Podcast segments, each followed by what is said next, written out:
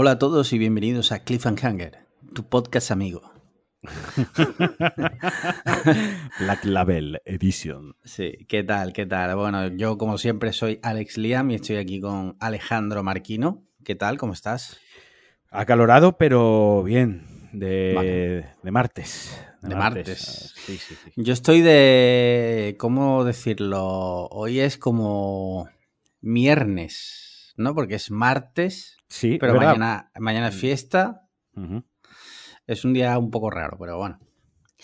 Eh, ¿Cómo ha ido la última semana? Bueno, la última semana no, desde el jueves, ¿no? Desde que fue la última vez que, que hablamos. Pues el fin de semana muy guay porque eh, mm, salí de fallas, tío. Han sido las fallas este fin de semana en Valencia. Ahora, bueno, hay, una noticia polémica, pero pero puedo hablar de lo que han sido. Este año, año, totalmente atípico, eh, año donde se han celebrado las fallas en septiembre, por monumentos que ya estaban preparados del año pasado que se quedaron ahí.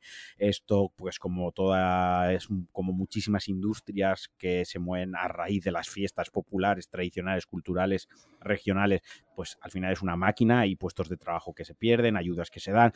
no, puede, no puede parar. O sea, que al final se tenían que quemar los monumentos porque es la manera de empezar los monumentos para marzo, que es cuando se suele organizar, solemos celebrar las fallas. Aparte de esto, pues luego está todo el tema de la hostelería, de los turistas que vienen, de todo lo que se mueve. Unas fallas muy atípicas, unas fallas sin mascletas al uso, las mascletas que, bueno, como la que tú, a la que te llevé y como la que prácticamente todo el mundo conoce. Este año han sido por barrios, han sido pequeñas en barrios y no se avisaba previamente, o sea, tú te ah, encontrabas, no, para evitar Aglomeraciones. De la misma manera pasaba con, con, los castillos, los castillos que, son los espectáculos de fuegos artificiales nocturnos, que aquí se llama Castell de Foc, Castillo de Fuego, ¿de acuerdo? También pasaba exactamente lo mismo y han sido unos días muy recortados porque creo que la planta se hizo, la planta es el día que plantan la falla. Eh, te vas a tijerear porque hablando de esto voy a usar términos valencianos, pero es que no, hay otra. Eh, y fue, creo que fue el miércoles o por ahí, y se hizo enseguida el acto de la entrega de premio, la ofrenda, que es el acto simbólico religioso más, digas, tradicional, más solemne que hay dentro de la fiesta. Eh, lo mismo en dos días, y enseguida se ha quemado las fallas. Como todo muy rápido, muy condensado en poquitos días. Y el sábado salí con unos amigos, eh, oyentes del podcast, que les mando un saludo. Eh, les mando un saludo y un agradecimiento porque tuvieron que aguantar mi borrachera, que eso mm. tiene un gran mérito. Sí. Eh, salimos a pasear, a ver las fallas, que es una de las cosas que se suele hacer típicas en fallas, salir a pasear. compraron churros, yo no comí porque estoy intentando ser fit. Y, Joder, ¿por un día no comiste churros? Es que luego sabía que iba a beber. Ah. Entonces tuve que elegir eh, las calorías del churro o las del alcohol. Vale. Eh, pero bueno, pues eso, churros, vas paseando, vas viendo monumentos. Eh, mensaje realmente sano el que se ha enviado aquí. Prefiero el alcohol a comer. Correcto. Y fue, pues fue un poco eso, el resumen, porque además ni cené luego. Me siento fatal. Bueno, en total. Que, que eso que nada, me lo pasé muy bien y ese ha sido el fin de semana. Me, lo he pasado genial. Uno tenía ganas de un fin de semana de fallas. Eh, no pude vivir las del año pasado, las de este año pues fue lo que fue. Así que esto, pese a ser algo pequeñito, pues oye, por lo menos te quita el mal sabor de boca. Vale, vale, vale, genial, genial, genial. Eh, yo bien, estuve, bueno, sido un fin de semana, ha estado bien porque salió bastante. Eh, el, sábado por la noche fui a cenar con Matías, eh, invitado que, vino al podcast en varias ocasiones. Ex oyente del podcast. Ex oyente, sí, sí, ex oyente, ya no nos oye, ya no viene, ya, o sea, nos, nos, ha borrado de su vida. Sin embargo, quiso cenar conmigo. Y, el domingo fui a una, eh, al cumpleaños de mi hijada, que fue un chiringuito, que es el, jefe de ese chiringuito, resulta que era un oyente también. No jodas. Sí, sí. sí. Eso no me lo contaste. Lo pusimos, lo puso él en el grupo. ¿Ah, sí? Sí, sí. ¿Quién es? Fernando Fraguas. Ah, fuiste a su local, a su chiringuito. Sí, resulta pero que no, no, sabíamos que tenía un chiringuito, o sea que... Sí, yo sabía qué chiringuito era, pero no era en ese. Es en uno que ha abierto su jefe, uno nuevo, ¿vale? Que se llama Playa New Antonio, creo que se llama. Vale, vale. Y era en ese chiringuito nuevo y se acercó luego por allí, estuvimos hablando un ratito con él, muy simpático, la verdad. Vale, vale, vale. Así que de aquí, pues ya sabéis, chiringuito Playa Miguel y chiringuito Niu Antonio en, la Carihuela en Torremolinos. ¿Te invitaron a algo? Eh, bueno, eh, me, invitaron a todo, pues iba invitado al cumpleaños. No, no, digo el chiringuito. Ah, yo eso ya no tengo ni idea. Porque estás aquí haciéndoles eh, publicidad de gratis. Hombre, porque tiburón. Fernando fue muy buena gente, entonces. Ah, vale. Entonces sí, entonces lo merece, lo merece. Sí, sí, sí. sí, y ya está, y aquí estamos, un martes más, un martes más. Pues muy bien. ¿Qué tenemos por ahí? Mira, tenemos varias preguntitas porque, bueno, antes de nada, eh, quiero hacer una. Bueno, vamos a hacer un pequeño anuncio, un anunciamiento, un disclaimer. Vale, a partir de ahora las preguntas, antes era primero la de las mecenas, la de los mecenas y después las de Twitter. Eh, vale, a partir de ahora ya solo va a haber preguntas de mecenas. Hemos decidido hacerlo así porque para empezar, porque es nuestro podcast y, nos lo, nos como queremos. Hacemos lo que nos da la gana, ¿vale? Aún así, seguidnos en Twitter y. Y, y mecenas y así podemos mandar las preguntas. Exacto, hacemos mecenas. Desde un euro tendréis acceso a, contenido exclusivo, entre ellos un grupo de, Telegram eh, privado, ¿vale? Solo para mecenas, donde, entre otras cosas, haremos directos que solo se podrán ver por ahí. Y donde además ya han propuesto temas. Sí, sí, bueno, eso aparte. Hoy eso aparte. Y luego, pues, eh, noticias relacionadas con el podcast en exclusiva. O sea, invitados, cuando tengamos invitados confirmados, los sabréis ahí en exclusiva. Podréis hacer preguntas a esos invitados en exclusiva. O sea, todo, todo muy fresquito. Eh, y dicho lo cual, pues si te parece, tenemos varias preguntas de nuestros mecenas. Vamos a darle. Déjame que abra, es que no me ha dado tiempo, ¿vale? Mientras tanto, decir que gracias por el feedback del último capítulo, del último episodio, que gustó mucho. ha gustado, gustado A Barredo. Mm, pensábamos que no iba a gustar por Barredo, precisamente. Ha sido toda una sorpresa, ha gustado mucho, así que eh, ah, muy contentos. Lo que sí ha habido gente que nos ha preguntado cómo habéis invitado a Barredo, si Barredo os odia. Bueno, al final hemos acercado posturas. Porque, claro, para que veáis, o sea, eh, qué, mayor prueba de que nosotros en realidad recibimos con los brazos abiertos incluso a quien nos odia. Sí. O sea, incluso a quien nos odia lo recibimos con los brazos abiertos porque no hay nada más bonito que abrir tu corazón a cualquier persona sobre todo si es un cirujano cardiovascular. Eh, y estás entre la vida y la muerte. y, está entre la vida y la muerte, ábrele tu corazón. O sea, es muy buena, eh, buen consejo. Mira, Mauro Fuentes plantea la siguiente cuestión. Dice, buenas compañeros. Aprovechando que han sido las fallas, ahora os lanzo mi pregunta esta semana. Si cada uno de vosotros hiciera una falla, ¿cómo sería? Y luego hace un ejercicio creativo y decirnos cómo sería la falla que crearían los usuarios de nuestro querido grupo de Telegram. Uh, buena pregunta. Yo, eh, ¿sabes qué pasa, Mauro? Que, tío, es que en el parvulario me hicieron dibujar muchísimas fallas. O sea, me hicieron. Claro, claro. O sea, y teníamos que hacer fallas. Yo, eh, teníamos un concurso de fallas en el colegio, que hacíamos todos nuestra pequeña falla. Eh, cada uno hacía sus cosas. Hay algunos pues con más trampa porque les ayudaban en casa y otros con menos trampa. Y yo voy a decir que un año llevé un, un castillo de cartón, luego por fuera llevaba papel papel higiénico con, cola que hacías la pasta esta. Sí, sí, sí. Eso, el, el mejunje, Art Attack. Eso ya en los niños valencianos ya lo usábamos. Eh, como siempre los ¿Cómo no, primero. ¿Cómo no, ¿Cómo no? ¿Cómo no? Hay tres básicas en esta vida. Víctor ha estado en Hawái.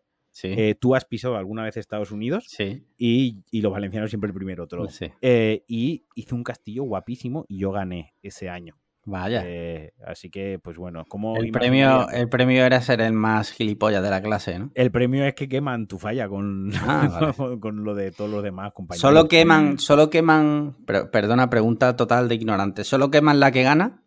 No, al revés. En Valencia, o sea, todos los años está el Ninot Indultat, el, el, monigote indultado, que es el que no se quema. Y, no tiene por qué ser, no tiene por qué ser, no tiene por qué coincidir con la falla ganadora. Son dos ah, cosas diferentes. Una cosa es la falla, el monumento que gana en general, pero luego puede haber un monumento que no sea en su conjunto el que gane, pero que tenga un, un, muñeco, un muñeco, por así decirlo. Un muñeco. Eh, un muñeco muy, muy bueno. Y entonces ese se saca y se lleva a un museo que se puede ah. visitar en Valencia. Un museo vale 3 euros entrar al museo y ves desde las, vamos, toda la historia de las fallas, todos los monigotes que no se han quemado. Ah, qué curioso. Oye, pues tiene que ser guay verlo. Tiene que ser guay verlo. está muy chulo el. Pero sobre todo porque, en cierto modo, todo lo que habrá ahí es un poco representación de la historia de cada momento, ¿no? Porque. Claro, los Ninots suelen tener normalmente, ¿no? Tú ya ahora lo aclaras si quieres, pero suele estar casi siempre relacionado con la actualidad, ¿no? No, no, por es, una sátira, es una sátira. Y todos los años hay el tema del momento, este año, obviamente, ha sido un poco a contrapié porque muchos niños eran de pensados para marzo 2020 sin que existiese el COVID, obviamente, probablemente las fallas de 2022 el protagonista va a ser el, será el COVID. será el COVID. Fernando eh, Simón, ¿no? Fernando Simón, el COVID, o sea, la, la, forma esta que tiene el virus del COVID, ¿no? Todo, sí, sí, eh, todo gente con las mascarillas, está, bueno, todo esto. Al final siempre es una sátira de la, de la realidad y sí, es una evolución, aunque suelen elegir como Ninot Indultat, suelen elegir siempre casi siempre son ninots muy atemporales, porque al final lo que está muy currado, quiero decir, ver a Mariano Rajoy cara, como una caricatura de Mariano Rajoy, por muy bien hecha que esté, ¿no? No deja de ser una caricatura de Mariano Rajoy. Pero si tú haces, pues, por ejemplo, recuerdo que hay una que la tengo grabada a la mente, que está en el museo muy chulo, que es eh, sobre Pinocho. El, artista, no, ahora no me acuerdo, Giuseppe, ¿es Giuseppe? El, no, eh, eh Gepetto, eso. El, el, padre de Pinocho. Giuseppe, ¿sabes? Giuseppe. Invitado sorpresa del podcast, Giuseppe. Eh, eh pues está ahí haciendo a Pinocho, ¿no? Y está como Pinocho, está detalladísimo. Sí. Eh, pues es un hombre mayor, muy entrañable, con el pepito grillo. Quiero decir que son. Hablando. Eh, antes, Un inciso, un inciso. Eh, ¿Qué pasaría, no? si a Pinocho le preguntas si está mintiendo. ¿Le crecería la nariz o no? ¿Qué tendría que responder? Eh, no lo sé, tío. Si te pregunto, ¿me estás mintiendo? Si me dices sí. Claro, pero, esa, pero cuando tú preguntas, ¿me estás mintiendo? Esa es una pregunta que siempre va eh, en base a otra pregunta o a una afirmación o a algo anterior. O sea, tú paras a una persona por la calle y te dice, escúchame, hay preguntas, hay veces en la vida que no se puede responder a cosas, que no lo sabes, ¿vale? Entonces, eh, si, como si yo te digo, ¿cuál es el, dígito, no sé, 7,2 millones del número pi? Pues no lo sabes. Pero me dices, no lo sé. Claro, pues, pues Pinocho dirá, no lo sé. ¿Me estás mintiendo? No lo sé. ¿O acerca de qué? ¿Tú no lo tengo, no lo tengo claro. Estás planteando que Pinocho tiene que responder sí o no. Como si es una, una, máquina binaria y es un ser, es una marioneta dotada de alma humana, por lo tanto puede contestar más cosas que sí o no. Mira, ya tiene Pinocho más alma que tú. Pues sí, cierto. Y Giuseppe ya sabe hacer cosas mejor que tú. Giuseppe. Giuseppe, Giuseppe, Giuseppe, Pedrerol ya sabe hacer mejor. Eh, bueno, retomemos el tema. Tu, falla, ¿tú cómo te la imaginarías? ¿Cómo harías tú la falla? ¿Qué sería?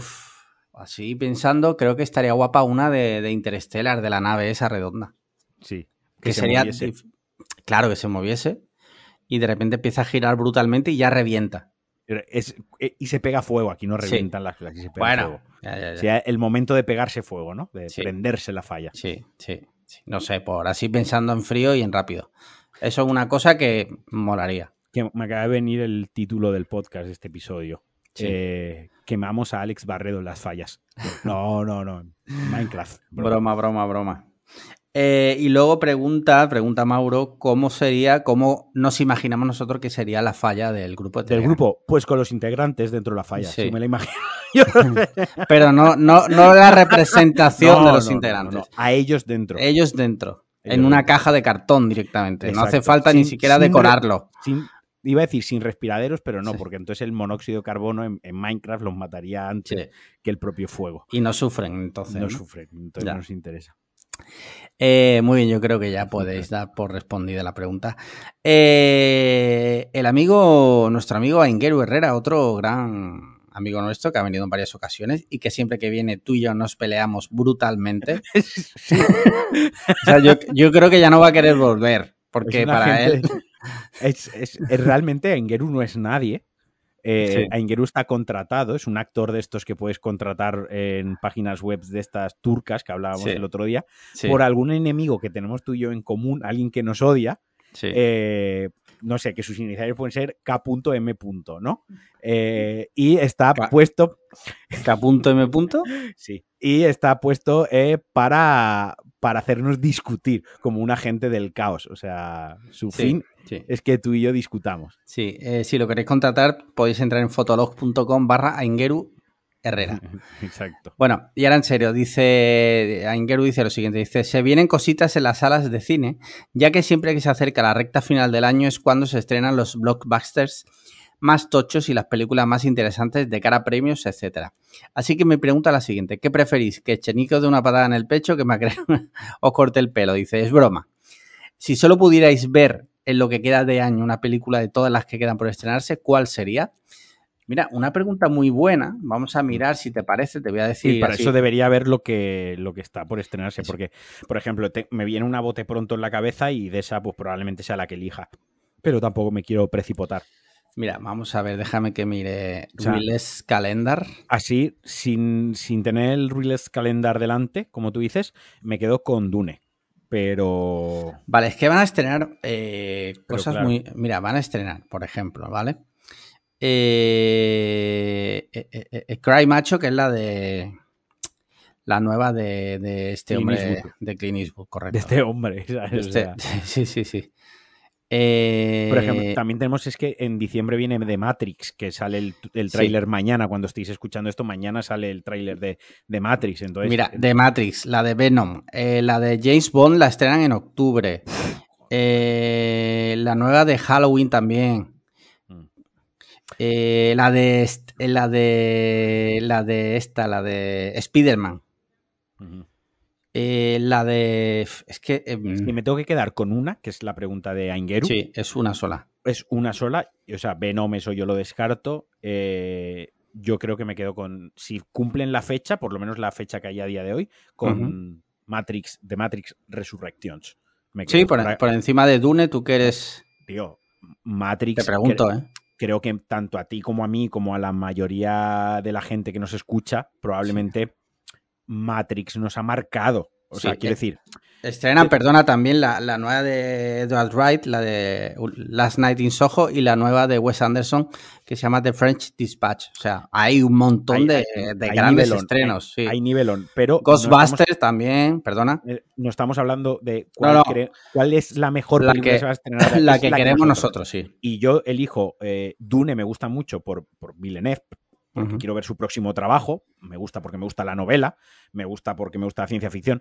Pero si solo pudiese elegir una, yo sin duda me quedaba con Matrix, porque para mí Matrix, para mí, digamos, ha sido algo muy con desarrollo cultural de la cultura pop, de cómo he crecido, cambió, cambió el cine en cierto modo y sí, sí totalmente. lo, cambió, sobre todo en, a efectos visuales. Fue, sí, sí, sí. Hay como Jurassic Park, ¿no? Lo podemos poner ahí como eh, Tiburón, Jurassic Park, Matrix. O sea, hay películas que han ido marcando como escalones. Marcó una generación, luego también marcó a nivel, a nivel de historia, pues no es que lo inventara, porque no lo inventó, pero la ciencia ficción filosófica. Eh, también digamos que eh, sentó una serie de bases que a día de hoy se siguen aplicando. Bebía de grandes inspiraciones como Ghost in the Shell. Sí, evidentemente. De aquí, venía, pero cogía todas esas cosas que eran muy nicho o hasta ese momento habían sido más nicho y las, las elevó al nivel de cultura pop, de icono pop. Que luego las que no vamos a entrar a valorar la trilogía al completo si las otras dos películas eran mejores. Pero lo que es en sí Matrix, el producto Matrix, estaremos de acuerdo que fue un hito cultural y, y que marcó incluso la, estética de muchísima gente que se flipaba y salía vestida como Neo a la próxima calle. Y lo siguen haciendo. Yo tenía, tenía un amigo, mi amigo Sergio, ¿vale? Que era compañero mío del instituto. Aunque últimamente no tengo mucho contacto con él, pero vamos, era amigo mío. Eh, se compró una chupa de cuero rollo Neo, ¿sabes? O sea, marcó a, un montón de gente de nuestra edad. ¿Cuántos eh, nicks en foros, en vida extra, de Morfeo? Morfeo, Neo, Trinity, se llama Morfeo en internet. Cuánta, o sea, a, patadas, que decía, eso, eso está ahí. Indudablemente de que ya hemos visto alguna cosita. A mí, lo poquito que he visto hoy no me ha gustado. Hoy, hoy, hoy han salido cosas, hoy han salido muchas cosas. Yo la única imagen de Keanu Reeves, que es John Wick, o sea, si eso me dices que es John Wick parte 4, me lo creo. O sea, es exactamente igual. No sé si es un juego de marketing o lo que sea, pero me gustaría que la estética en la película fuese mm, algo que le quitasen la barba y le cortasen el pelo. Quiero decir, quiero ver que no quiero asociarlo a sus últimos cinco años de carrera laboral. Quiero que The Matrix Resurrection sea realmente la resurrección de Matrix, por así decirlo, ¿no? es lo que yo quiero, que no les importa una mierda, ni a Keanu Reeves, ni a la productora, ni, ni probablemente ni a vosotros. Pero, pero vaya, yo me quedo con esa. Yo estaría entre Matrix y la de Spider-Man, porque creo que, que Marvel está jugando muchísimo con nosotros Viste el tráiler, ¿no? Que salió. Sí, sí, lo vi, Lo de Alfred Molina. ¿no? Sí, lo de Alfred Molina y otros detalles que hay ya por ahí que parece ser que. Bueno, pues eso, ¿no? Que Marvel está jugando un poquito ahí al despiste. va a haber, va a haber cositas. se vienen cositas. Se, vienen cositas pronto, se vienen cositas pronto en, en, en, Queens, ¿no? Porque Spider-Man era de Queens. Esas dos yo creo que para mí son las, que más espero rollo blockbuster. O sea, luego ya, pues cine de autor, pues sí, eh, Dune, aunque Dune también es un poco blockbuster, pero es cine de autor, la veré, evidentemente. Eh, la de Wes Anderson, aunque no soy especialmente fan, pero la veré también. Tengo ganas de verla. Yo tengo ganas de verla, ¿eh? Porque la última, la del hotel, es, me pareció súper top esa película. A mí, yo pensaba que íbamos a discutir. A mí el Gran Hotel Budapest, o sea, está en, si tuviese que hacer una lista de mis 20 películas, 20, si 10 ya son más acodadas, pero 20, yo la pongo, tío. O sea, me encanta esa película. Es muy buena, muy buena, sí. Me lo paso genial viéndola, tío. Y tiene bastantes haters, ¿eh? Pero a mí me encanta la historia y los personajes, las actuaciones, los personajes, visualmente, bueno, todo. Mm, sí. Sí, sí, sí, pues esas son nuestras... Ya, ya, ya digo, no quiero que. Ay, no es que yo piense que Matrix va a ser mejor que Dune, que no lo creo, honestamente. Ya sí me. Ya especulo, ¿no? Con la calidad. Especulo. No puedes decir especulo sin decir culo. Exacto. Eh, y, tú no puedes dejar de ser un niño de 13 años durante 10 minutos. No puedo. Eh, creo que Dune, Dune va a ser mejor que, que Matrix. Eh, incluso Wes Anderson probablemente sea mejor que Matrix no, a ver, Matrix. Eh, Matrix va a ser lo que yo quiero fanservice. Bueno, ya se ha visto lo que se ha visto hoy un poquito, ¿no? Cuando le pasa lo de los labios, lo de. Hay como dos o tres cositas que es fanservice total y es lo que yo quiero. O sea, es que quiero eso. Quiero que. Entiendo que van a querer atrapar nuevas generaciones que se vayan al mundo, al universo Matrix pero eso al mm. final creo que nos la están haciendo para, nosotros. Que hace 18 años ya. ¿Tú jugaste al juego de PS2, creo que era? Sí, sí, sí, era una. Había uno que era muy chulo y otro que era muy malo, pero jugué a los dos. Uf, eh, yo recuerdo ahora mismo solo uno, que no me acuerdo cómo se llamaba, que, manejabas a, un chino y a una negra, ¿no? Sí, sí, ese era el bueno. Ese era el bueno, ¿no? Yo recuerdo que. bueno. Mm. Sí. Eh, yo lo recuerdo guay, la verdad, me lo terminé con los dos personajes en su, en su día, ¿sabes? Cuando terminaba juegos. El, asiático y la negra, que eran en Ayobi, o Nairobi, creo que lo llamaban. Es no, Nairobi es eh, de la casa de papel. No, no, pero creo que hay un personaje en Matrix. Puede ser, eh, ya no me acuerdo, tío. Uy, lo estoy diciendo bien. Nairobi. Eh... Niobe, Nairobi, yo qué sé, es que lo traducen, claro, es Niobe, pero es que viene traducido. Bueno, en fin, aquí ya habrá alguno tirándose de los pelos que yo no tengo. Eh, creo que manejabas a Niobe en el, en el juego. Puede ser. Muy bien, pues con esto ya hemos hecho nuestras apuestas personales al cine que queda de aquí a 2022. Ah, bien dicho. ¿Perdona? Sí, sí. No, eso que ya. No es que sí que está bien dicho. Nairobi también está bien dicho. Y Niobe es que se ve que son traducciones. Ok. Vale, vale, Mira, eh. Puggy Barba Negra. Menos mal que he leído la entradilla antes porque dice: si es posible, preferiría que se dijese Puggy Barba Negra en vez de mi nombre. Eh, la próxima vez ponlo en la primera línea. Eh, si no queréis que os diga vuestro nombre, pues, cosa que me parece lícita, eh, ponedlo en la primera línea, ¿vale? No vaya a ser que si no, no lo vea y diga, pues Fernando Simón ha preguntado lo siguiente. Bueno, pues el caso es que Puggy Barba Negra dice, buenas a los dos que sois grandes y os agradecemos en casa vuestra aportación en el mundo del entertainment. Estreno mi Patreon con la siguiente pregunta. Nos guste o no, llegamos unos antes que otros, a los 40 y a la prueba que todos hemos hemos querido evitar pensar en ella. El examen de próstata. Como ya, como ya estáis cerca de la fecha, ¿a quién elegiríais para realizar tal examen? El usuario gitano 101 de TikTok mientras grita ¡Boom! cuando ya esté el dedo en el oficio del examen.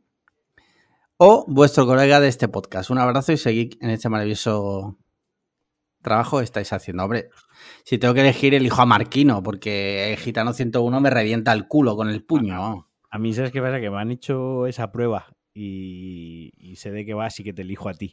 Eh, a mí me la han hecho también, a mí me la han hecho. Vale, vale. Sí. A mí me la han hecho y entonces... No hace falta llegar a los 40 para que te la hagan, también os Si te parece, nos la podemos hacer el uno al otro a la vez y lo subimos a, a, los mecenas. A los mecenas, te iba a decir, lo podemos hacer el próximo día si lo del directo de PlayStation está aburrido. Pues nos metemos el, uno al otro. En ese momento, en ese momento nos hacemos el examen de, próstata. Y luego valoramos nuestra salud de próstata del 1 al 10 en, directo también. Buena idea, la verdad, buena idea. Seguro que están deseando verlo. Dice, doctor Mateo Bustamante, dice, hola Disneylanders. Este fin de semana vuelve la NFL. Joder, este tío está obsesionado con la puta NFL. O sea, es el único español que ve la puta NFL, este, este señor, el doctor Mateos.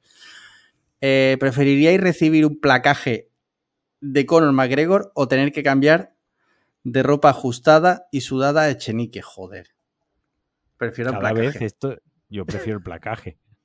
O sea, no quiero tocar, o sea, yo para el tema de la ropa soy bastante escrupuloso. Yo también, yo también, lo de los sudores ajenos me da... Ya me da cosa, mi propio sudor, ya es una cosa con la que lo paso más, en plan, eh, rollo noto que la camiseta está sudada de mía, que podría dejarla que se secase y no pasa nada, y directamente la echo a lavar y me pongo otra en cuanto Sí, yo también, yo también. O sea, una cosa que... Sí. Eh, yo prefiero el placaje de McGregor porque ya no es un puñetazo. O sea, un placaje es verdad que te puede dejar también tetrapléjico fácilmente. Bueno, pero a saber lo bueno que es el haciendo placajes, ¿eh? Claro, y, y, en mi caso yo soy un tío grande también. O sea, yo creo que podría aguantarle de una forma decente. Decente. No digo que quede de pie, pero no me, tampoco me va a arrollar así como una pisonadora, ¿sabes? Claro, no, estoy buscando el peso, el peso oficial. 70 kilos. O sea, en este caso, en este caso concreto, elijo el placaje. Yo peso 94 kilos. O sea, viene, le saco 24 kilos. yo le hago, yo le hago el placaje a él. Claro, o sea, muy bien metís que. Aparte, no es. Eh, voy a ver la altura. Eh, encima es más bajito que nosotros, 1,75. Claro. O sea, mm, les, yo, tú todavía le sacas más centímetros y más kilos. Imagínate que te plaques y tiene narices. Igual acaba él lesionado esta vez. Eso, a ver si al final le vamos a meter nosotros a él, al MacGregor de los cojones. Después de todas estas preguntas, se descubre que al final, desde el principio, le podríamos haber reventado nosotros a él. Mira, última pregunta ya, Adrián. Eh, dice, buenas, ¿qué opináis de la sobrecomplicación de los juegos de mesa actuales? Parece que no hay una clase media entre el parchís o el Monopoly, y juegos que requieren horas de preparación y un conocimiento profundo sobre diferentes materias. ¿Hay alguno que os guste especialmente? Siempre se termina jugando al Catán porque ya nos esforzamos en aprender ese hace años, aunque el ajedrez siga siendo imbatible. Un abrazo. Mira, mm, esto es como todo. Yo mm, me encantan los juegos de mesa, aunque no, no juego nunca a ninguno y creo que solo juego a mi vida a uno, pero me encantan. O sea, el concepto me encanta. Y es verdad porque Paloma un año, eh, para Reyes me regaló uno, que se llama Seven Wonders, que se lo recomendaron en la tienda. Ella preguntó, porque ella no, tampoco tiene, no tenía ni idea de juegos de mesa, dice, mira, para regalarle a mi marido uno así como para empezar, para aprender.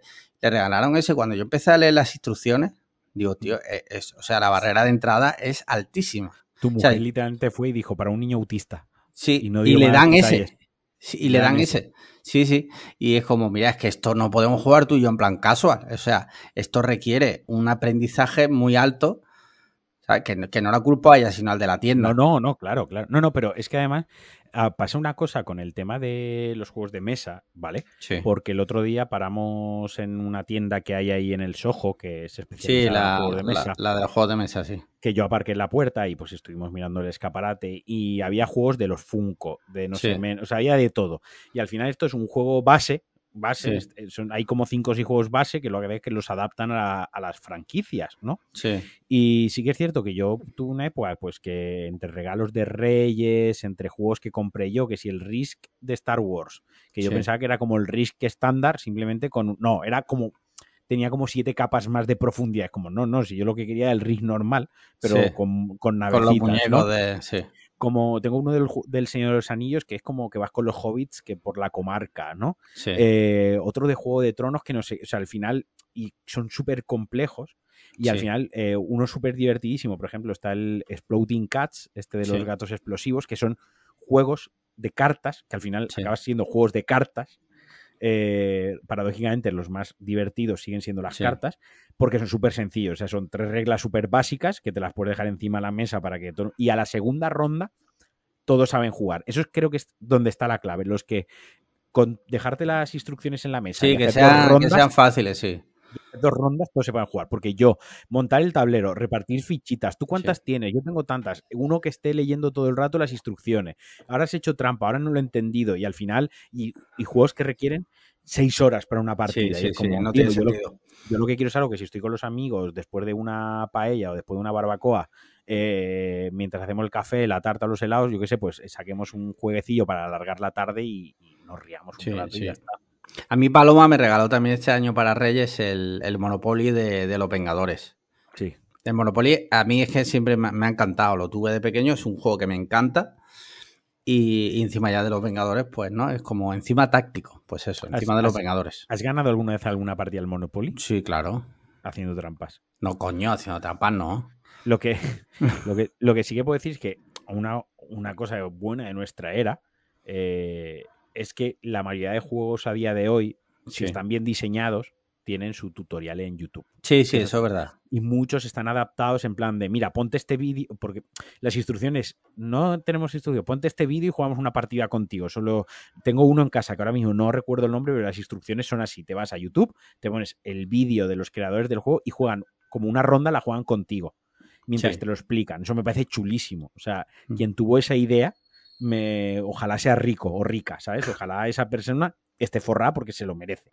Sí, porque a mí no se me hubiese ocurrido sacarle ese partido de YouTube y decir, mira, hacemos una partida en YouTube eh, con el usuario, tal, no sé qué, y que sea más llevadero. Sí, sí. Muy bien, pues con esto queda respondido. Ya no quedan preguntas de nuestros mecenas. Eh, si eres mecenas, ya sabes, eh, entra en nuestro grupo de Telegram y mándanos un DM con tus preguntas. Y si no eres mecenas, eh, estás perdiendo el tiempo porque por un euro puedes acceder a una comunidad exclusiva de gente como nosotros. O sea, es, el nivel no. es gente...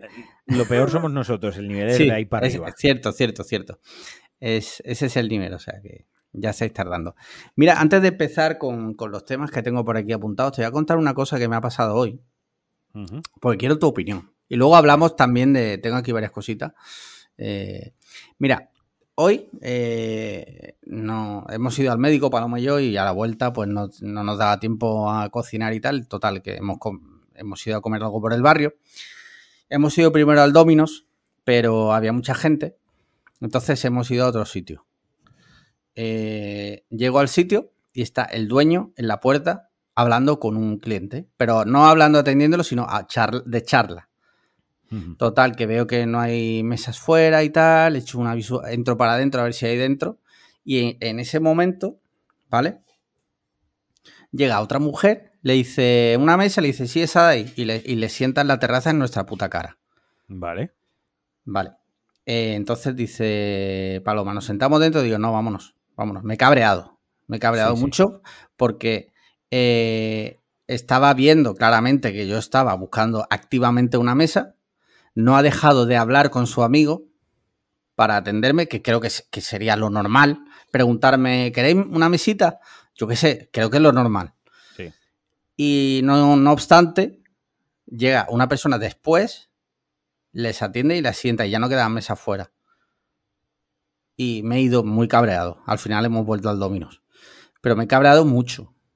¿Y, y qué quieres de mi no, Que, mi, opinión es, mi opinión es que has forzado el cabreo para volver al Dominos. No, no, no, no, no. No, no, no, no, porque ese sitio he ido en otras ocasiones y me gusta mucho.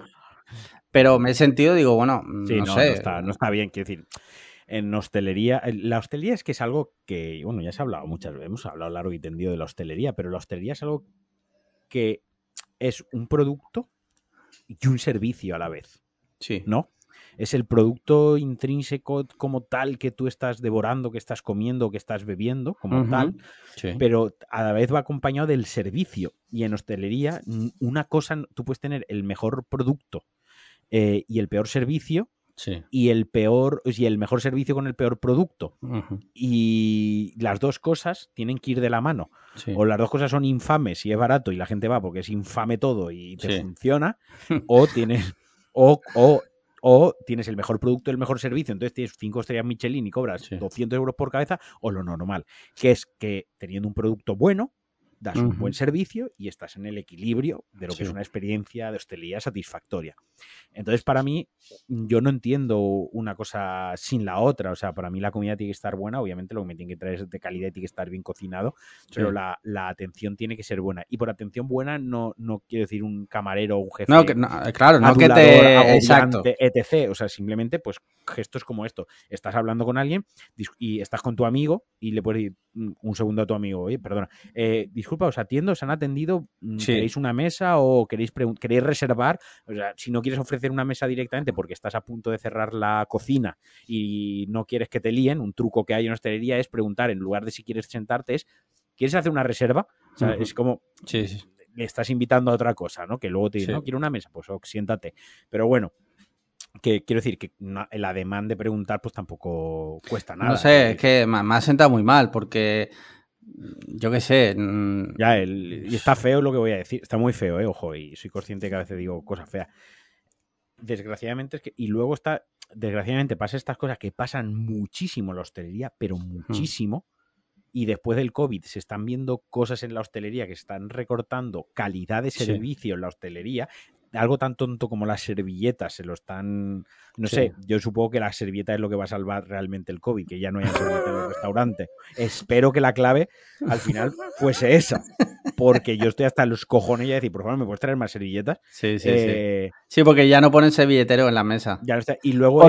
Por, protocolo COVID. Por protocolo COVID. Protocolo, sí, mis cojones eh, son protocolo COVID. Me paso la mano, me lo restriego y todo el COVID ha muerto. Eh, total, que a lo que voy que luego está el salvemos la hostelería. Y es un poco como, yo qué sé, habéis sido el sector más maltratado. O sea, eso no lo voy a poner en duda, sino el que más de los tres más maltratados, ¿de acuerdo? No lo vamos a poner en duda en ningún momento. Pero joder, si ya estáis reabriendo, ya está reactivándote la actividad y tal, lo suyo, lo normal sería que pusieses un poquito más de, parte de lo que ponías antes, al menos los primeros meses, que la gente todavía sigue reticente a no querer sentarse dentro de un local, que quiere terraza, que sigue reticente con ciertas, joder, eh, ofrece un poquito, pon un poco más de tu parte, que sé que es una putada, que sé que tú has sido castigado, tu local ha sido hmm. castigado injustamente echándole la culpa a la hostelería, pero bueno, es lo que ha tocado y, y al final la hostelería gran parte es el trato humano y el servicio. Yo donde voy a desayunar todos los días, almorzar y a comer prácticamente, no es el mejor bar del polígono, no es el mejor bar de la zona. Yo soy consciente que no es el mejor, pero yo voy porque tienen un trato muy humano que de muchos mm. años que me tratan muy bien y yo acabo yendo ahí. Y al final es, es la hostelería hace mucho el trato que recibe. Sí, sí, sí, eso es verdad, porque... Porque tú igual ya no vuelves, a, lo mejor a mí ya no me llevas un día ahí a comer. Pues es posible porque... Barrio, ¿Para qué? Que tenga el feo con mi amigo delante y el que queda un poco así medio mal soy yo. sí, sí, sí. Y, ya, bueno, tú lo sabes, yo desayuno todos los días en el mismo bar y tú, tú has visto el bar. El, bar no es no es el bully. pero eh, los precios son buenos, el trato siempre es bueno, eh, en fin, que es, eso, es buscar un equilibrio. Eh, no digo que yo llegue al sitio, hombre, señor Alejandro, gracias por eh, eh, brindarnos su visita. Siéntese aquí. No, es eso. No, no, es que ni mereces ese trato. No, eso aparte. Pero yo que sé, que menos si me estás viendo buscando mesa, decirme, perdona, ¿para cuánto? Está, ahí. Sí, sí. En fin, me ha sentado mal, ya está. Simplemente quería contártelo y ver qué opinaban, ¿no? Porque digo, igual me estoy yo. No, yo muy sé. Yo con, yo con la hostelería hasta. Yo suelo tiendo a ser intransigente con la hostelería. Quizá porque he trabajado en ella o pero con, suelo ser intransigente en el sentido de soy soy súper educado con los camareros y tal, pero cuando algo no me gusta, no es que monte un pollo o nada de eso, no, no, no, simplemente que no vuelvo. Soy intransigente en el sentido de no volver. A los, sí, no, doy, igual. no doy segundas oportunidades. Ya está, mm. me, me, las he hecho un día no pasa nada, ya está, es tu juego, eh, no te voy a pedir hoja de reclamaciones, no le voy a montar un pifostio al camarero o a la camarera de turno que está ahí aguantando la chapa, eh, ya está, simplemente no voy a volver a tu, a tu local, ¿no? Creo que es como mejor se castiga y a día de hoy poniendo una valoración en TripAdvisor, en Google o en el tenedor de tu primo. Yo, por ejemplo, eso no lo hago, ¿vale? Por, eh, por norma general, críticas negativas no pongo, o sea, simplemente no vuelvo a ese sitio pero tampoco me gusta poner una crítica negativa por, por, un motivo, porque yo soy empresario, yo también tengo una empresa, y a lo mejor ese día, imagínate, pues en, el bar o en el restaurante han tenido un mal día por lo que sea, ¿vale? Ahora tú le dejas una crítica, eso queda ahí para siempre. O sea, ya, tío, pero... ya, yo entiendo y sé que mucha gente lo hace y oye. A ver, no es la crítica esta de el cocinero estaba en bolas, ¿vale? O sea. La mejor crítica jamás hecha diferenciemos, ¿vale? O sea, pero creo que sabemos ya también leer cuando tú lees una crítica con resquemor, con resquemor, de cuando es una crítica de algo loable, ¿no? Que porque siempre que criticas algo, seguro que hay algún punto positivo. Seguro que dices, oh, pues mira, el local tenía buenas vistas. O mira, la cerveza estaba bien servida, bien fría. O los precios de las tapas, tal. O las croquetas eran muy buenas. Pero por otra parte, nos, al final de la cuenta nos pareció caro, o mira, pues el servicio fue muy lento. Quiero decir, puedes dar una. No hace falta que escribas ahí diciendo aquí vive Satán. No vayáis que comes excrementos de vaca. No. Se, puede, se puede criticar y porque creo que al final ayuda al resto de la gente que va a ir al local. Sí, sí. Lo que pasa es que yo, ya te digo, soy muy maniático para eso. O sea, me cuesta dejar una crítica negativa. Pero vamos, que a veces lo he hecho, ¿eh? No digo que no lo haga nunca. A veces lo he hecho, pero así de primera me cuesta. Muy bien, mira, tenemos un tema que se quedó pendiente la semana pasada, que dijimos de hablarlo largo y tendido, o por lo menos con la atención que se merece, eh, que no era otra que hablar de Suicide Squad.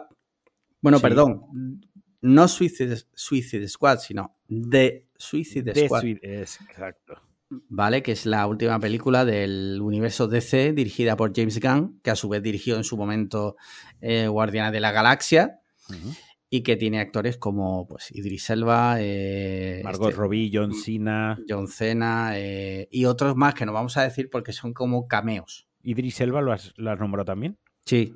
Ah, vale. Que fue ayer su cumple.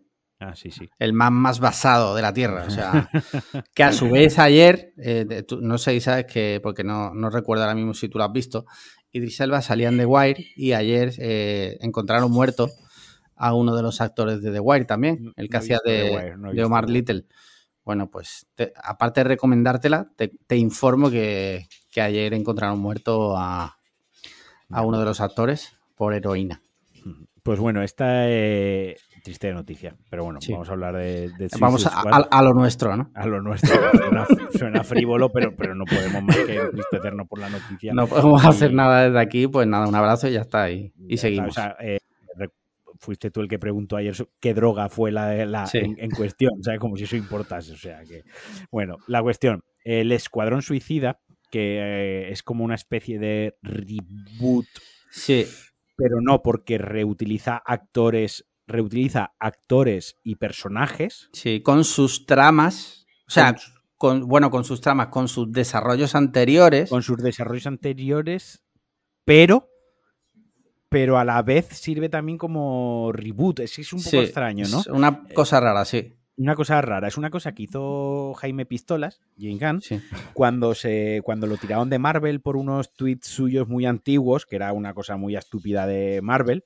Eh, él había hecho Guardianes 1, Guardianes 2. Salen unos tweets suyos antiquísimos que no recuerdo ni de qué iban los tweets. No me acuerdo, eran chistes. Chistes de. Chistes bueno, chiste de mal gusto, dejémoslo ahí, ya está, chiste de mal gusto. De mal gusto es ahora, pero que a lo mejor en su momento, pues a lo mejor no lo eran. Pero bueno, Al fin y al cabo, chiste de hace tropecientos años.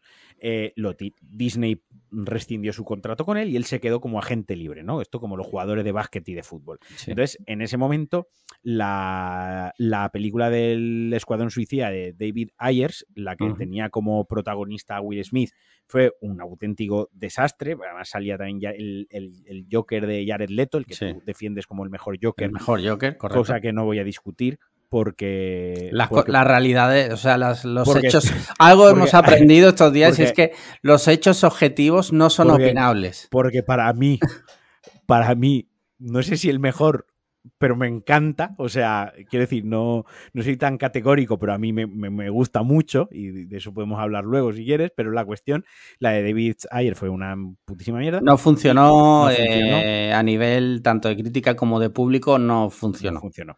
Y entonces eh, ahí DC estuvo rápida, y yo a James Gunn y básicamente le dijo, mira, haznos un Guardia de la Galaxia con los macarras de DC, con los que puedes hacer el macarra, ¿no? Que, que son estos personajes. O sea, no, el macarra no lo puedes hacer con Batman, no puedes hacer el macarra con ni siquiera con Joker, como ya se vio. O sea, puedes hacer el macarra con esto. Y, James Gunn, que bueno, pues también es cine de autor prácticamente, porque al final imprime su firma en todo lo que hace. O sea, es que ves la película y la reconoce. Es como el Taika, eh, Taika Waititi. Exacto, es que, se nota. Le impone su sello, sí. Se impone su sello y además hay una cosa que James Gunn le encanta hacer, que es el tema de la banda sonora, de meter canciones mm. muy noventeras muy, sí, muy cuidada, muy cuidada. y esto también está en Escuadrón Suicida, en, escenas elegidas. Y lo que le ha quedado es un, pues es una especie de reboot o, soft reboot, como lo queráis llamar. No sé si me estoy inventando el término siquiera, que a mí me ha encantado. A mí me ha maravillado. a, mí me ha gustado también muchísimo, o sea, la disfruté un montón, es súper gamberra y además me gusta mucho cómo juega con ciertas cosas del género, ¿no? Por ejemplo, van a una isla que es una dictadura eh, de, mm. sudamericana, ¿no? Típico de los mercenarios, de tantísimas películas de acción, eh, donde siempre el héroe es el americano y... Mm y los eh, latinos pues son muy malos. El arquetipo de narcotraficante dictador con misiles nucleares eh, cubanos escondidos porque los rusos se les están suministrando. Exacto, no hemos visto jamás eso, ¿no? Claro, a lo mejor una peli una persona que a lo mejor no ha visto mucho cine, pues eh, no se da cuenta que en realidad lo que está haciendo es una parodia de eso, ¿no? Y es por eso que es gracioso. Aún así, ya te digo, muy divertida, me gustan mucho los personajes. Juega una buena baza, juega una, baza muy inteligente que es hacer la película R, o sea, la película de gore. Es totalmente desmedida. bastante gore, sí. sí. Es desmedida en lo visual, en, lo visual y en lo auditivo, porque tampoco faltan palabrotas, ni faltan malas expresiones, ni falta la palabra polla, campo de polla, sin, sin decir bromas de la peli, pero vaya, que es una película para adultos totalmente. Y es un acierto como, como se vio con Deadpool, por ejemplo, ¿no? que fue donde atinó Deadpool. Eh, así que vaya, a mí me ha encantado. Yo tengo ganas de volverla, volverla a ver. A mí me ha gustado mucho y fíjate lo que te digo, creo que lo peor de la peli, eh, mm. que lo hablaba con mi mujer también, que está de acuerdo, eh, es el, el personaje de Harley Quinn. Creo, creo que es un poco cargante Claro, es que el personaje de Harley Quinn hay que entenderlo, que tiene su propia película, la de... Sí, la de Pierce of Prey. que, que, con sus cosas chungas. A mí hay una cosa de esa película que me gusta mucho, no sé si tú la has visto. Sí, la, he visto, la he visto, pero no me gustó. Vale, a mí, me, a mí no me gustó la película, lo que sí que me gustó que era un cómic tenía la parte cómic, la parte como tal de cómic, estaba muy bien llevada a la pantalla, ¿no? Tenía mucho de cómic visualmente, se estaba moviendo como un cómic, el apartado artístico y visual era muy de cómic. Luego lo que era la trama, cómo la cuenta, los personajes, etc., etc., ahí ya no me gustó tanto. Pero sí que es verdad que como adaptación de, de coger un cómic y llevarlo a la pantalla estaba muy bien. Claro, es Margot Robbie, es Harley Quinn, es la pareja eh, del Joker en el universo cinematográfico y tiene cierto peso por encima del resto de personajes. Digamos que dentro de todos los personajes que aparecen en la película es el, es, el personaje top. Es como si coges... Claro, eh, le, dan su, le, dan su propia trama. Hay un momento de la película en el que es solo ella, que le ocurren una serie de cosas. Es como si tú coges una película de, segunda, de héroes de segunda línea de Marvel, digamos, por así decirlo, y de repente pones a Spider-Man entre ellos o pones al Capitán América, o pones a Viuda Negra, pues uno, pones a uno de los Vengadores en medio de, pues claro, ese pues probablemente tenga sus momentos de, escenas para, para sí misma, y es lo que pasa con Margot Robbie, con Harley Quinn en este caso, que yo te doy la razón, ¿eh?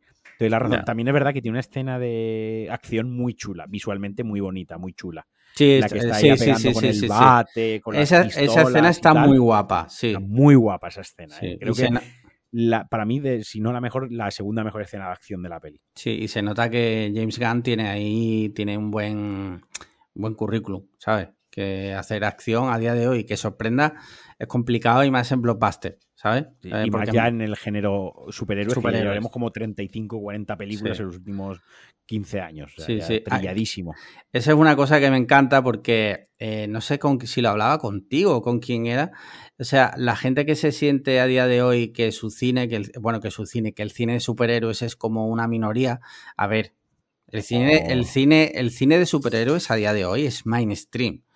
o sea, tú vas al Primark y hay decenas de camisetas de superhéroes. O sea, ya no es eh, eh, un nicho. O sea.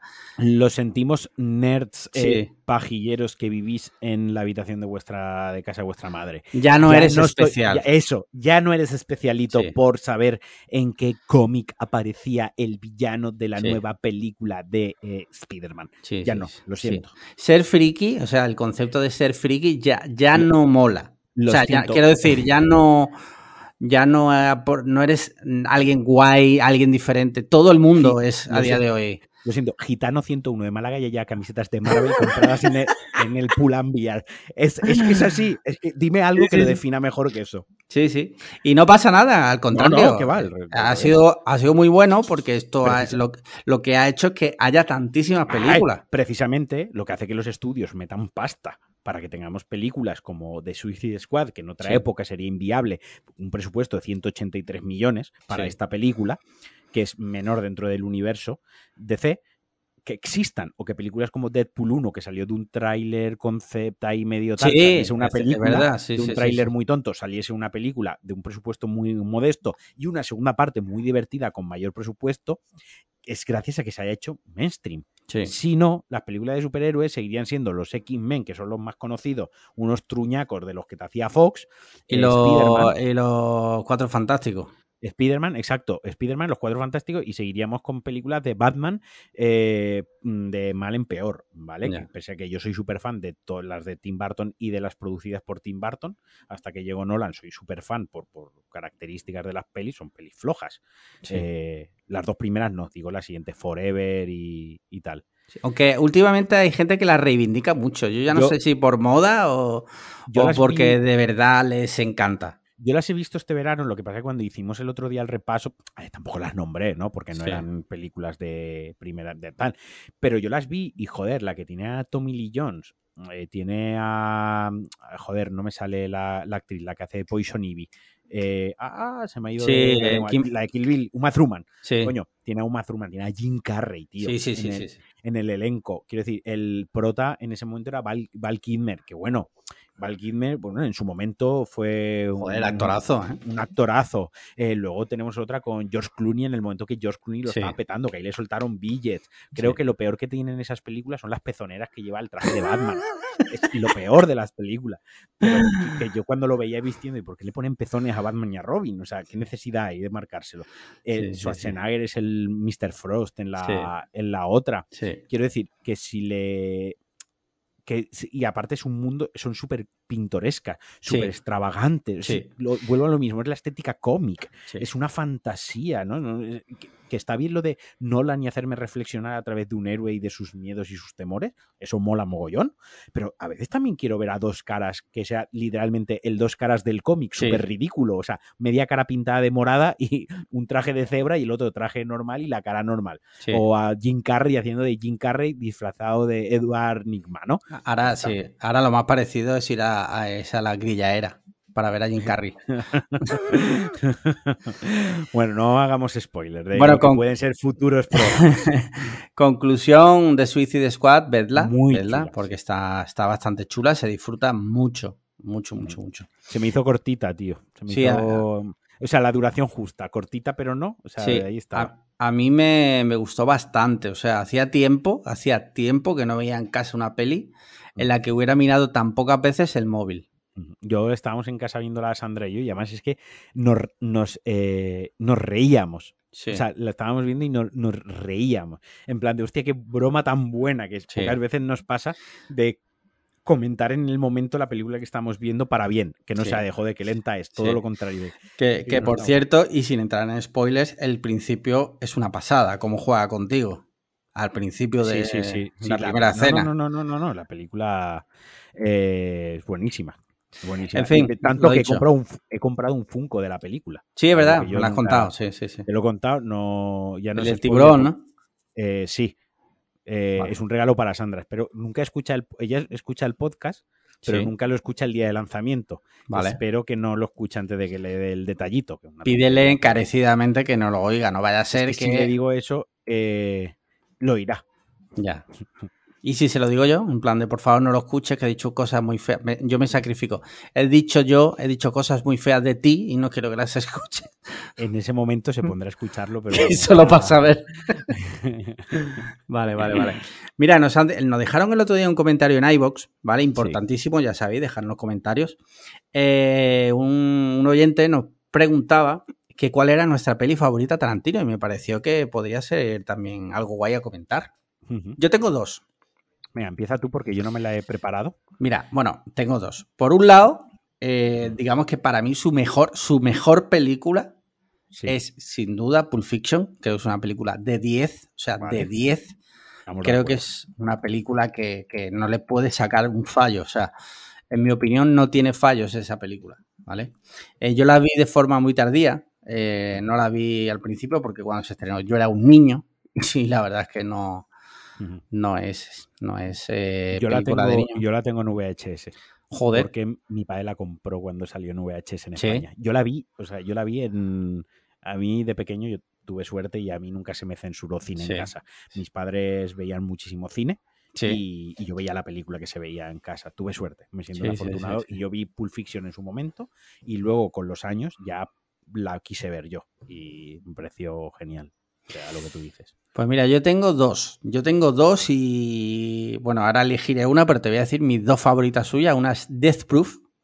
Oh, me encanta, tío. Buenísima. pero ¿por qué la gente la odia esa película, tío? Pues yo, yo creo, no creo que la odien, sino creo que es una gran desconocida porque no se estrenó en su momento como, por ejemplo, se estrenó Maldito Bastardo o la de una vez en Hollywood, que se estrenó con muchísimo hype pero porque Death Proof iba junto a Planet Terror. Sí. Era, Una, una, especie de movidas de estas que hacen él y Rodríguez, ¿no? En sus cabezas.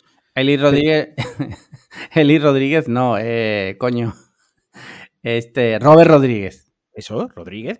ah, vale, he entendido. Eli Eli. No, no, no, no, no. He dicho él y Rodríguez. Vale, vale, vale, vale. Perdona. Él y Rodríguez, sus movidas que hacen. Es que Eli Rodríguez es una clienta que tenemos Paloma y yo, que es bastante toca pelotas. Y entonces me he triguereado. Vale, no, pero es una película muy vilipendiada y no va de coña. Gente que dice que es aburridísima, que es a mí me flipa, me flipa. que no tiene sentido, que no cuenta, que no cuenta nada no cuenta nada. ¿Qué tienes que contar tú? A ver, o sea, es lo primero que se me pasa por la cabeza cuando, cuando, alguien habla mal de esa película, tío. Yo me trigereo mucho eh, cuando hablan mal de Death Proof. Y luego, eh, la, segunda que más me gusta, y yo creo que la que más, es eh, Malditos Bastardos. que es me encanta, me encanta. O sea, tiene dos escenas que para mí son del top 5 de, de escenas mejores de la historia del cine aunque ahora Paco eh, habrá, una, habrá una ardua discusión. Checked. Sí. Y te va a decir que. sí, que son, evidentemente, eh, a día de hoy ya no son spoilers, ¿no? Pero la, primera escena, cuando llega el Hans Landa a la casa, donde están escondidos los judíos, y la escena del bar en el que está este Michael Fassbender haciéndose pasar por un eh, general alemán. Sí. Y... Es que eso es una micropelícula. Sí, sí, sí. Es que es. O sea, esas dos escenas, cuando las ves por primera vez, se te ponen los cojones en el cuello. Eh, vamos a hablar de Tarantino un momento, ¿vale? parémonos, Tarantino, especial Tarantino, ¿no? Eh, no. O sea, una cosa increíble que tiene Tarantino es cómo te mete, o sea, cómo hace mini películas dentro de sus películas.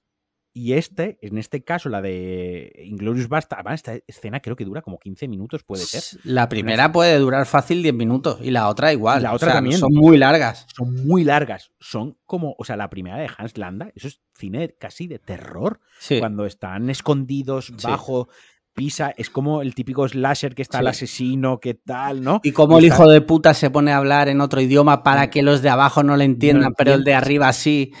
Es, que lo tiene todo, todo, todo también escrito. Es una micropelícula dentro de ella, ¿no? Es como pasa con, la que a mí menos, la que menos me gusta de su filmografía. Ojo, la que menos me gusta, que no digo que sea, la, que sea mala, la de On Upon a Time Hollywood, la, de la última, sí. El, cuando él va al rancho Manson, eso es una película de miedo. Eso es una película de. O sea, eso es un corto de terror. Es, un corto de terror. esa escena también, sí. Tú eso lo recortas y lo presentas a un festival como un corto de terror y gana. Porque es, te, los pone aquí arriba. O sea, estás con una tensión. Y es un maestro de contar microrelatos dentro de el big picture, ¿no? De la, de la gran película que está haciendo. Sí, son brutales esas dos escenas. Y es por eso que yo diría que Maldito Bastardo es mi favorita.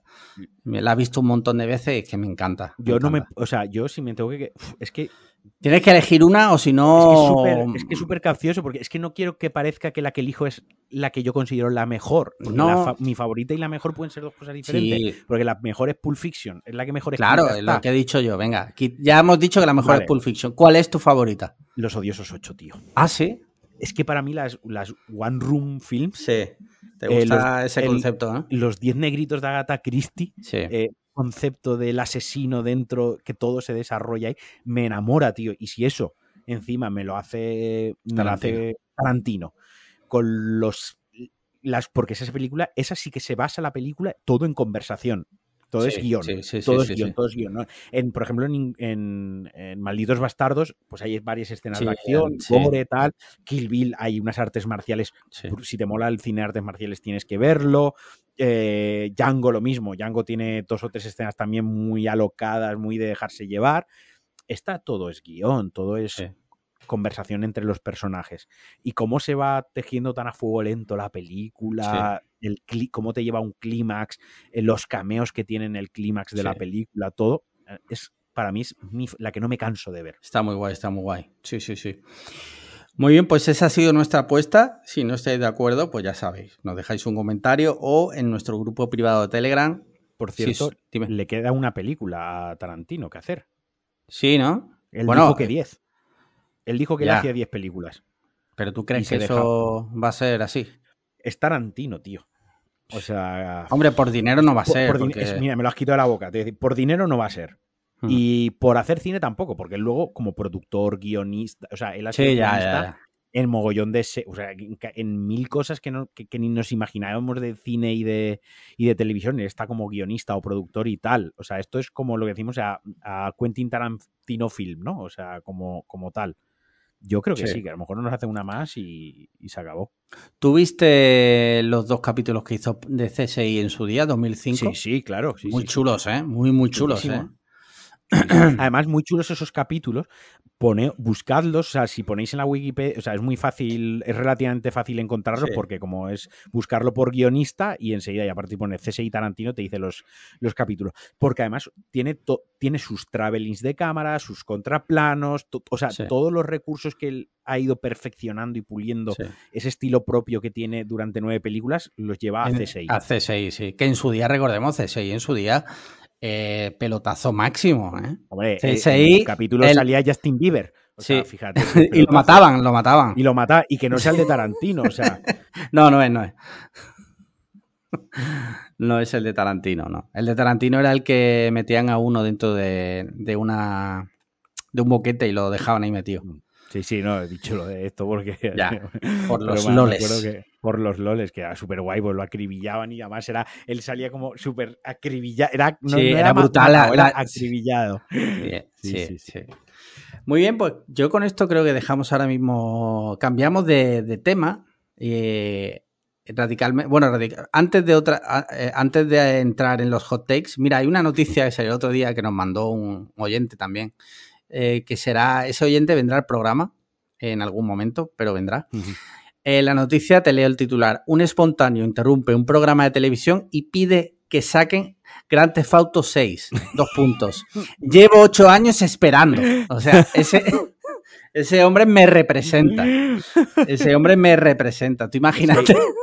dentro de la comunidad gamer, o sea, la gente está muy quemada con este ah, tema. Sí, sí, porque están exprimiendo GTA V y GTA Online, que es lo que da dinero, que es lo que realmente. Es que todos los meses en el top 5 juegos más vendidos sigue estando GTA V. Es brutal. ¿Para, Qué voy a, ¿Para qué voy a sacar el 6? Aunque el 6 lo tengan. El 6 lo tienen, el guion, seguramente el, que al final los GTA también se basan mucho en el guion.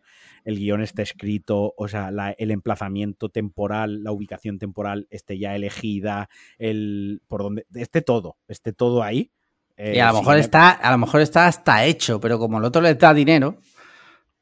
Hecho, hecho al 100% no. Al 100% no, pero. La tecnología va evolucionando y si tienes un juego ahí hecho hay que sacarlo porque se pudre, eso se pone malo como, pero como los kiwis, los aguacates.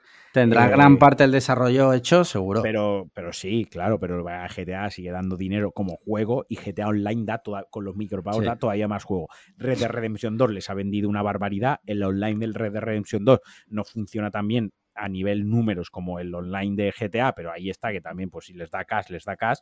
Y, y es que Red Dead Redemption 2 también estado una. O sea, es un trabajo titánico. Es más, es más grande que GTA 5, no solo en extensión de mapa, sino en profundidad. Es un juego mucho más profundo, más denso y más grande que GTA 5. Este, este tipo de juegos requieren una inversión de años brutal.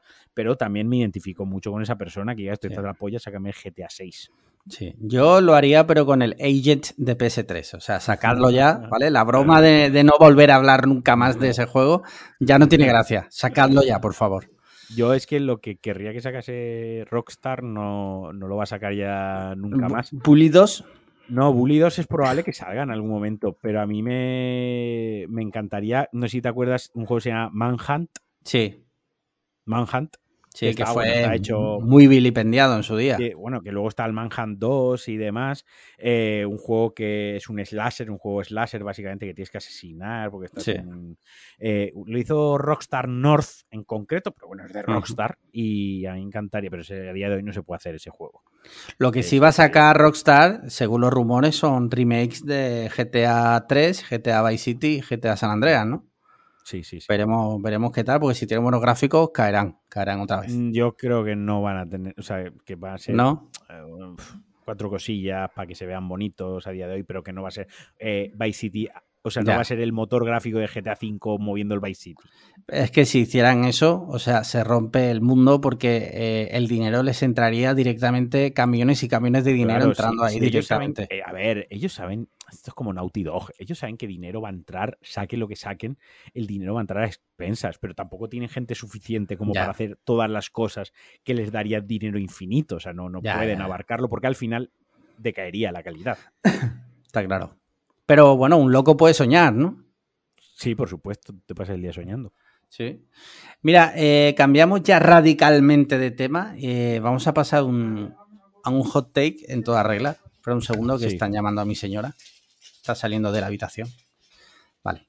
Eh, y es que, como hablábamos esta, esta mañana, iba a decir, hace un rato, este fin de semana han sido las fallas en Valencia. Y ha habido, ha habido un, un altercado, por decirlo de alguna forma, ha habido un tema ahí bastante peliagudo. Y es que una de las fallas tenía motivos musulmanes, por decirlo de alguna forma, tenía una luna y tenía algo más. Una mezquita. Y una mezquita. Y claro, eh, parece ser que esa falla, pues al final han tenido, han recibido presiones y recibió ya en pasado, porque sí, recibió, vale. Hasta el punto de que decidieron voluntariamente no quemarla eh, para no herir sensibilidades en la comunidad musulmana.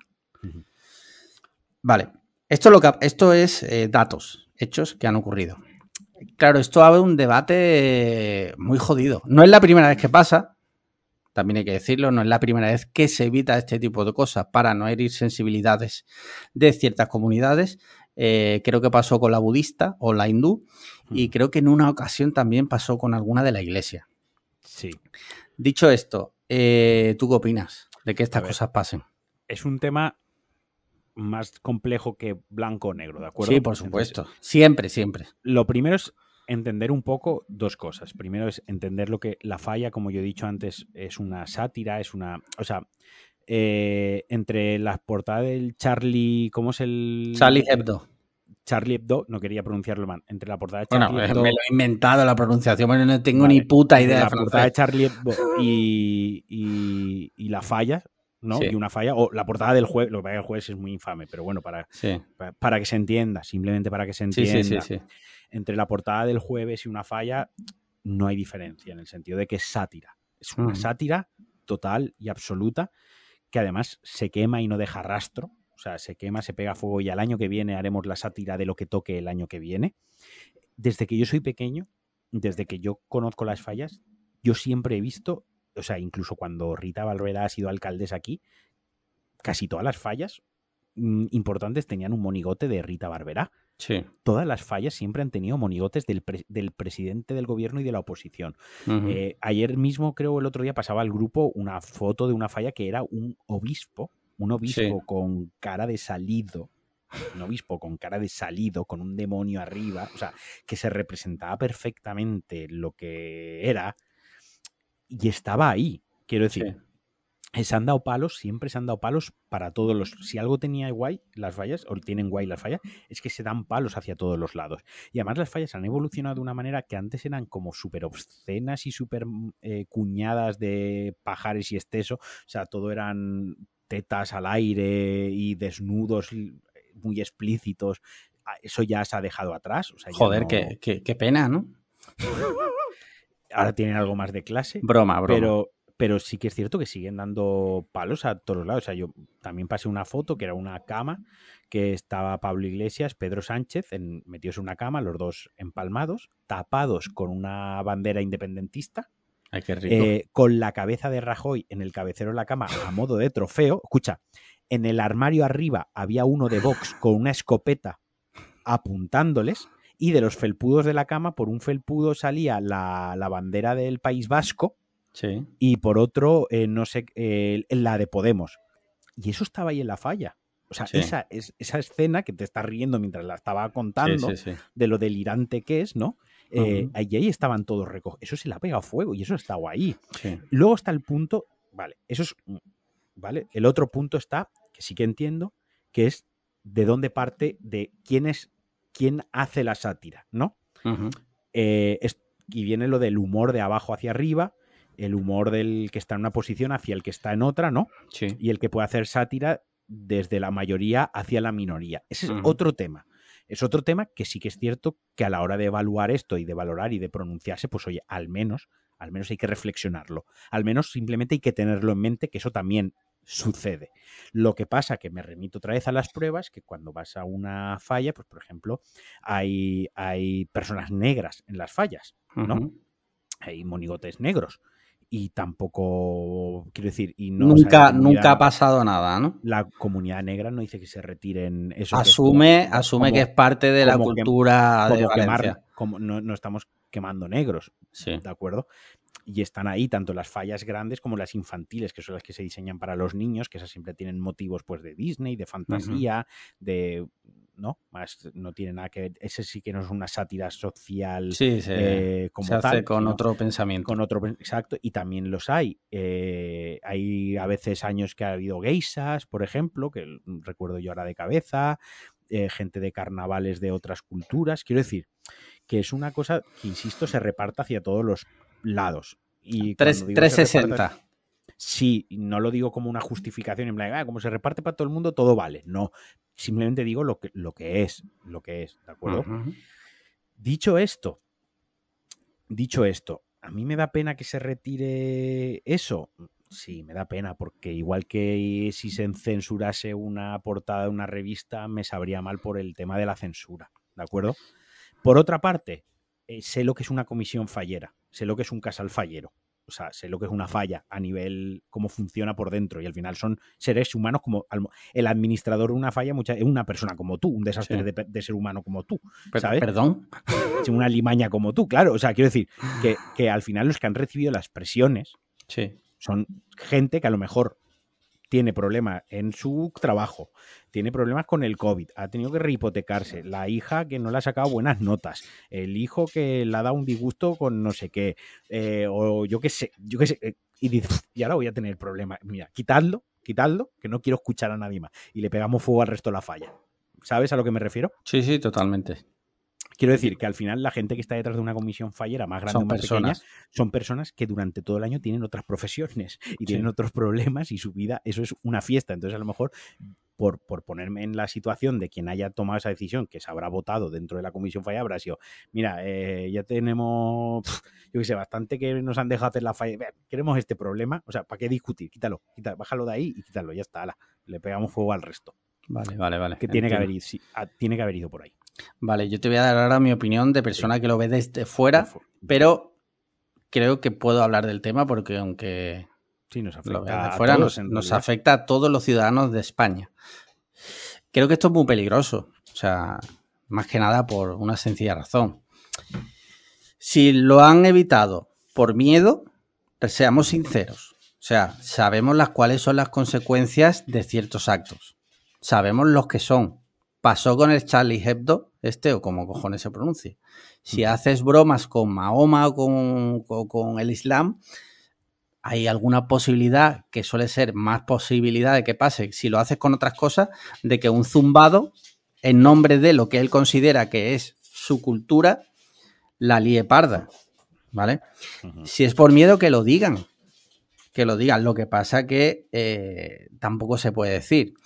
Entonces, que se haya. Yo veo muy mal que eh, a nivel de, lo que es el, los dirigentes de la comunidad de Valencia, que supongo que tendrán algo de mano ahí, no les haya echado un capote y los hayan dejado ahí totalmente vendidos. Mira, mm, otro año, mira, bastante revuelo ha levantado que en toda España se hayan cancelado todas las fiestas populares y que los valencianos hayamos hecho las Sí, bueno, eso lo, eso lo decía, no sé si ha sido hoy o ayer, un, alguien en el grupo de Telegram.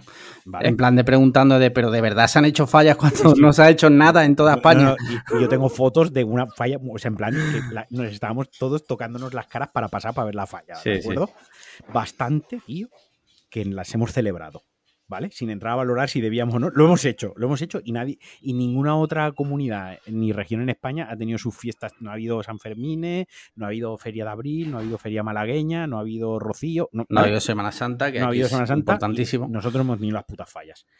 Entiendo, entiendo que la comisión fallera y el ayuntamiento y las instituciones no hayan querido meterse en otro, en otro jardín ya, lo que pasa que es, que es muy peligroso. Es que es muy peligroso. o sea, porque se empieza así, se empieza así y se termina muy mal.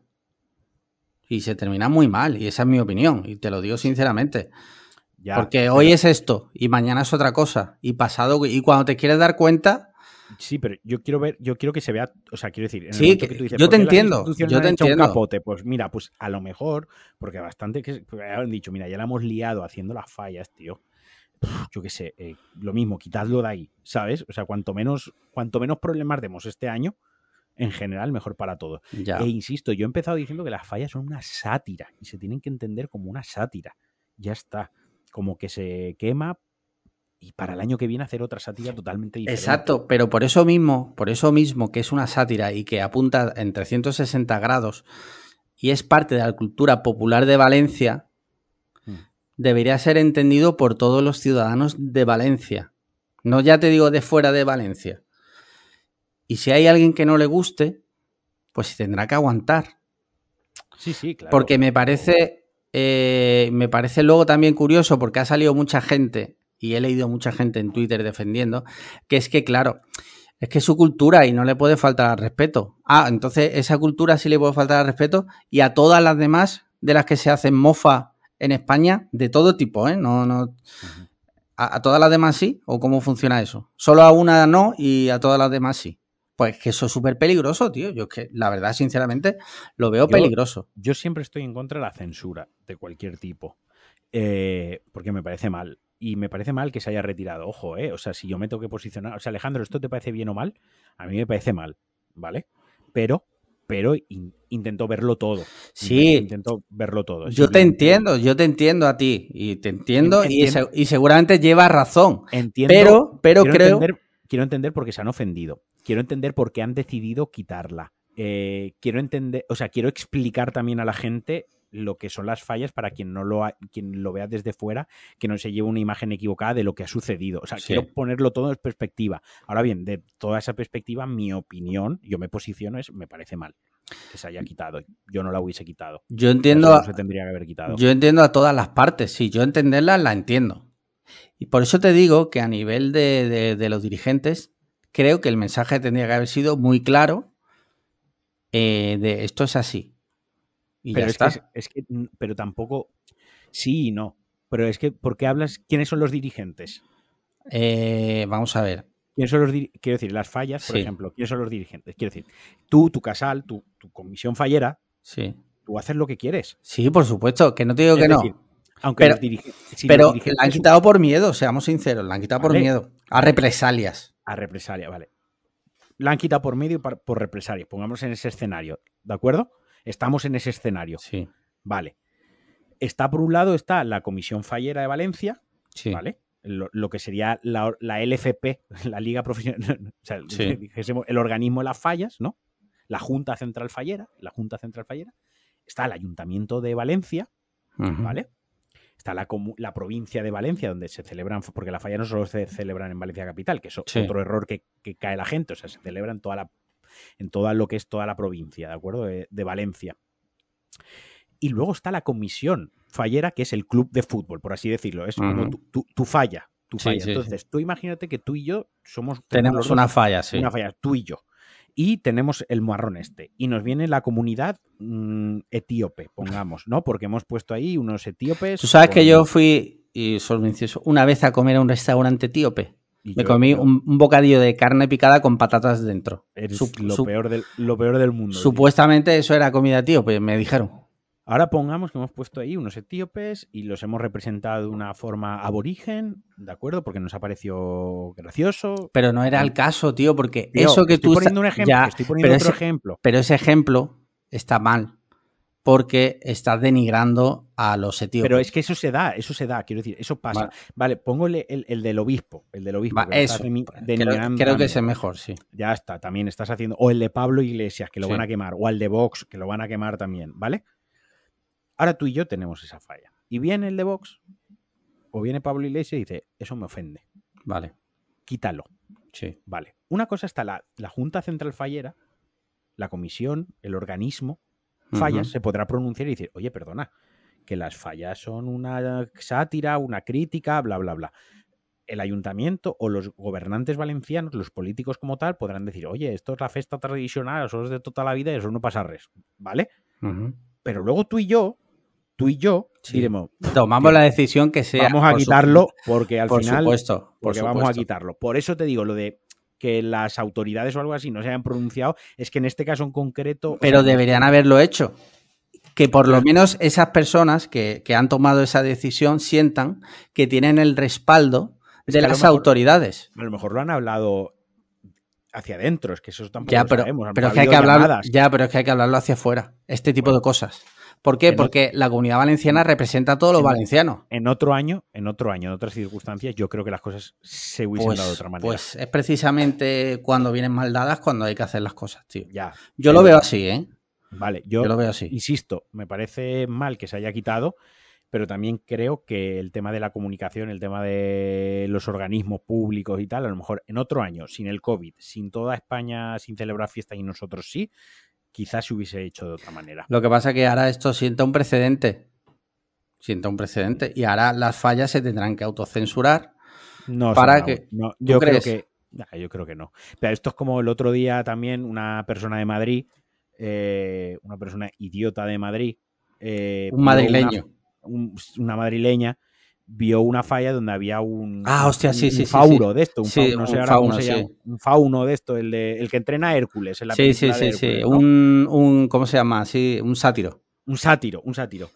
Y, lo y en su mente eso era un, niño. Una apología de, la pedofilia, sí, lo leí. Una apología de la pedofilia, era como, pero, si una criatura mitológica. una puta imbécil y ya está. Es una criatura mitológica. Quiero decir que esto esto ha pasado con. Esto creo que se le ha dado más importancia de la que tiene por ser la comunidad musulmana la que, porque, que lo retirase. Y porque lo han tenido que retirar. Pero es que otros años se han retirado otras cosas. Pues lo veo igual de mal. Lo veo igual de mal. Pero quiero decir que es algo que ya pasando también, igual que la toda la vida. Quiero decir, y toda la vida ha pasado y hay veces que se han retirado cosas, hay veces que no se han retirado cosas, hay gente que le han parecido mal y las cosas es que eh, bueno, ahí siguen las fiestas, quiero decir, ahí siguen las cosas y no se, auto, no se autocensuran. ¿eh? El año que viene volverán a ponerlo si lo tienen que poner y si lo ven, protestarán o pedirán que lo retiren y el año que viene, según cómo vengan dadas de otras circunstancias, pues igual del COVID, del COVID-2 el retorno. De COVID-2 el retorno, o de ya no estamos en COVID o ya tal, y a lo mejor se retira y a lo mejor no. Ya está. Yo que sé, a mí me puso de muy mala leche el tema, tío, porque creo que no debemos ir por ahí como sociedad. O sea, la sociedad española, que es plural, precisamente lo que tiene que fomentar es que todas las culturas participen precisamente de algo como son las fallas, que es algo de todos. No, y además es una fiesta súper popular, tío. Una fiesta. No es como. No, no, quiero eh, menospreciar otras fiestas, pero por ejemplo lo de la. En Sevilla, la Feria de Sevilla, que si no eres del. como las casetas, ¿cómo se llama? Bueno, sí, pero eso tampoco es así como tal, pero sí. O sea, que decir, las fallas es una fiesta que da igual que tú no seas de la comisión. Si entras ahí a por una cerveza, te la sirven. Y si hay una verbena con música de una orquesta pagada por, la, por esa falla, tú te puedes quedar ahí bailando por la noche. Eh, se hacen mascletar las fallas. Cada falla hace una mascleta en su barrio el, último día y tú te puedes poner ahí a verla como uno más. La crema, cuando le pegan, le botan fuego al bicho, tú puedes estar ahí viéndolo. Es decir, unas fiestas muy abiertas para toda la gente de la ciudad aunque no seas de, del club, por así decirlo. Pues como debería ser, en mi opinión, pero... Claro, sí, sí, una fiesta del pueblo y todo el mundo, pues cuanto más gente participe, mejor nos lo pasamos todos. Pues sí. Eh, bueno, eh, dejamos ya esto zanjado hasta el año que viene, veremos qué pasa, o porque ya no creo que traiga, porque ya la verdad es que creo que en los medios no le han dado muchas más vueltas. Es que, es que te lo estoy diciendo, tampoco se le ha dado muchas más vueltas porque tampoco es que las tiene. Yo creo que es el... yo, pues yo creo que tiene muchas vueltas. ¿eh? Es, es que el problema es que la gente de fuera de Valencia creo que le ha dado más vueltas que los que somos de aquí. ¿Sabes? Porque es algo que ya es como que medio nos lo sabemos y ya está. No sé. Eh, tengo otro hot take. Tengo otro hot take aquí bastante hardcore.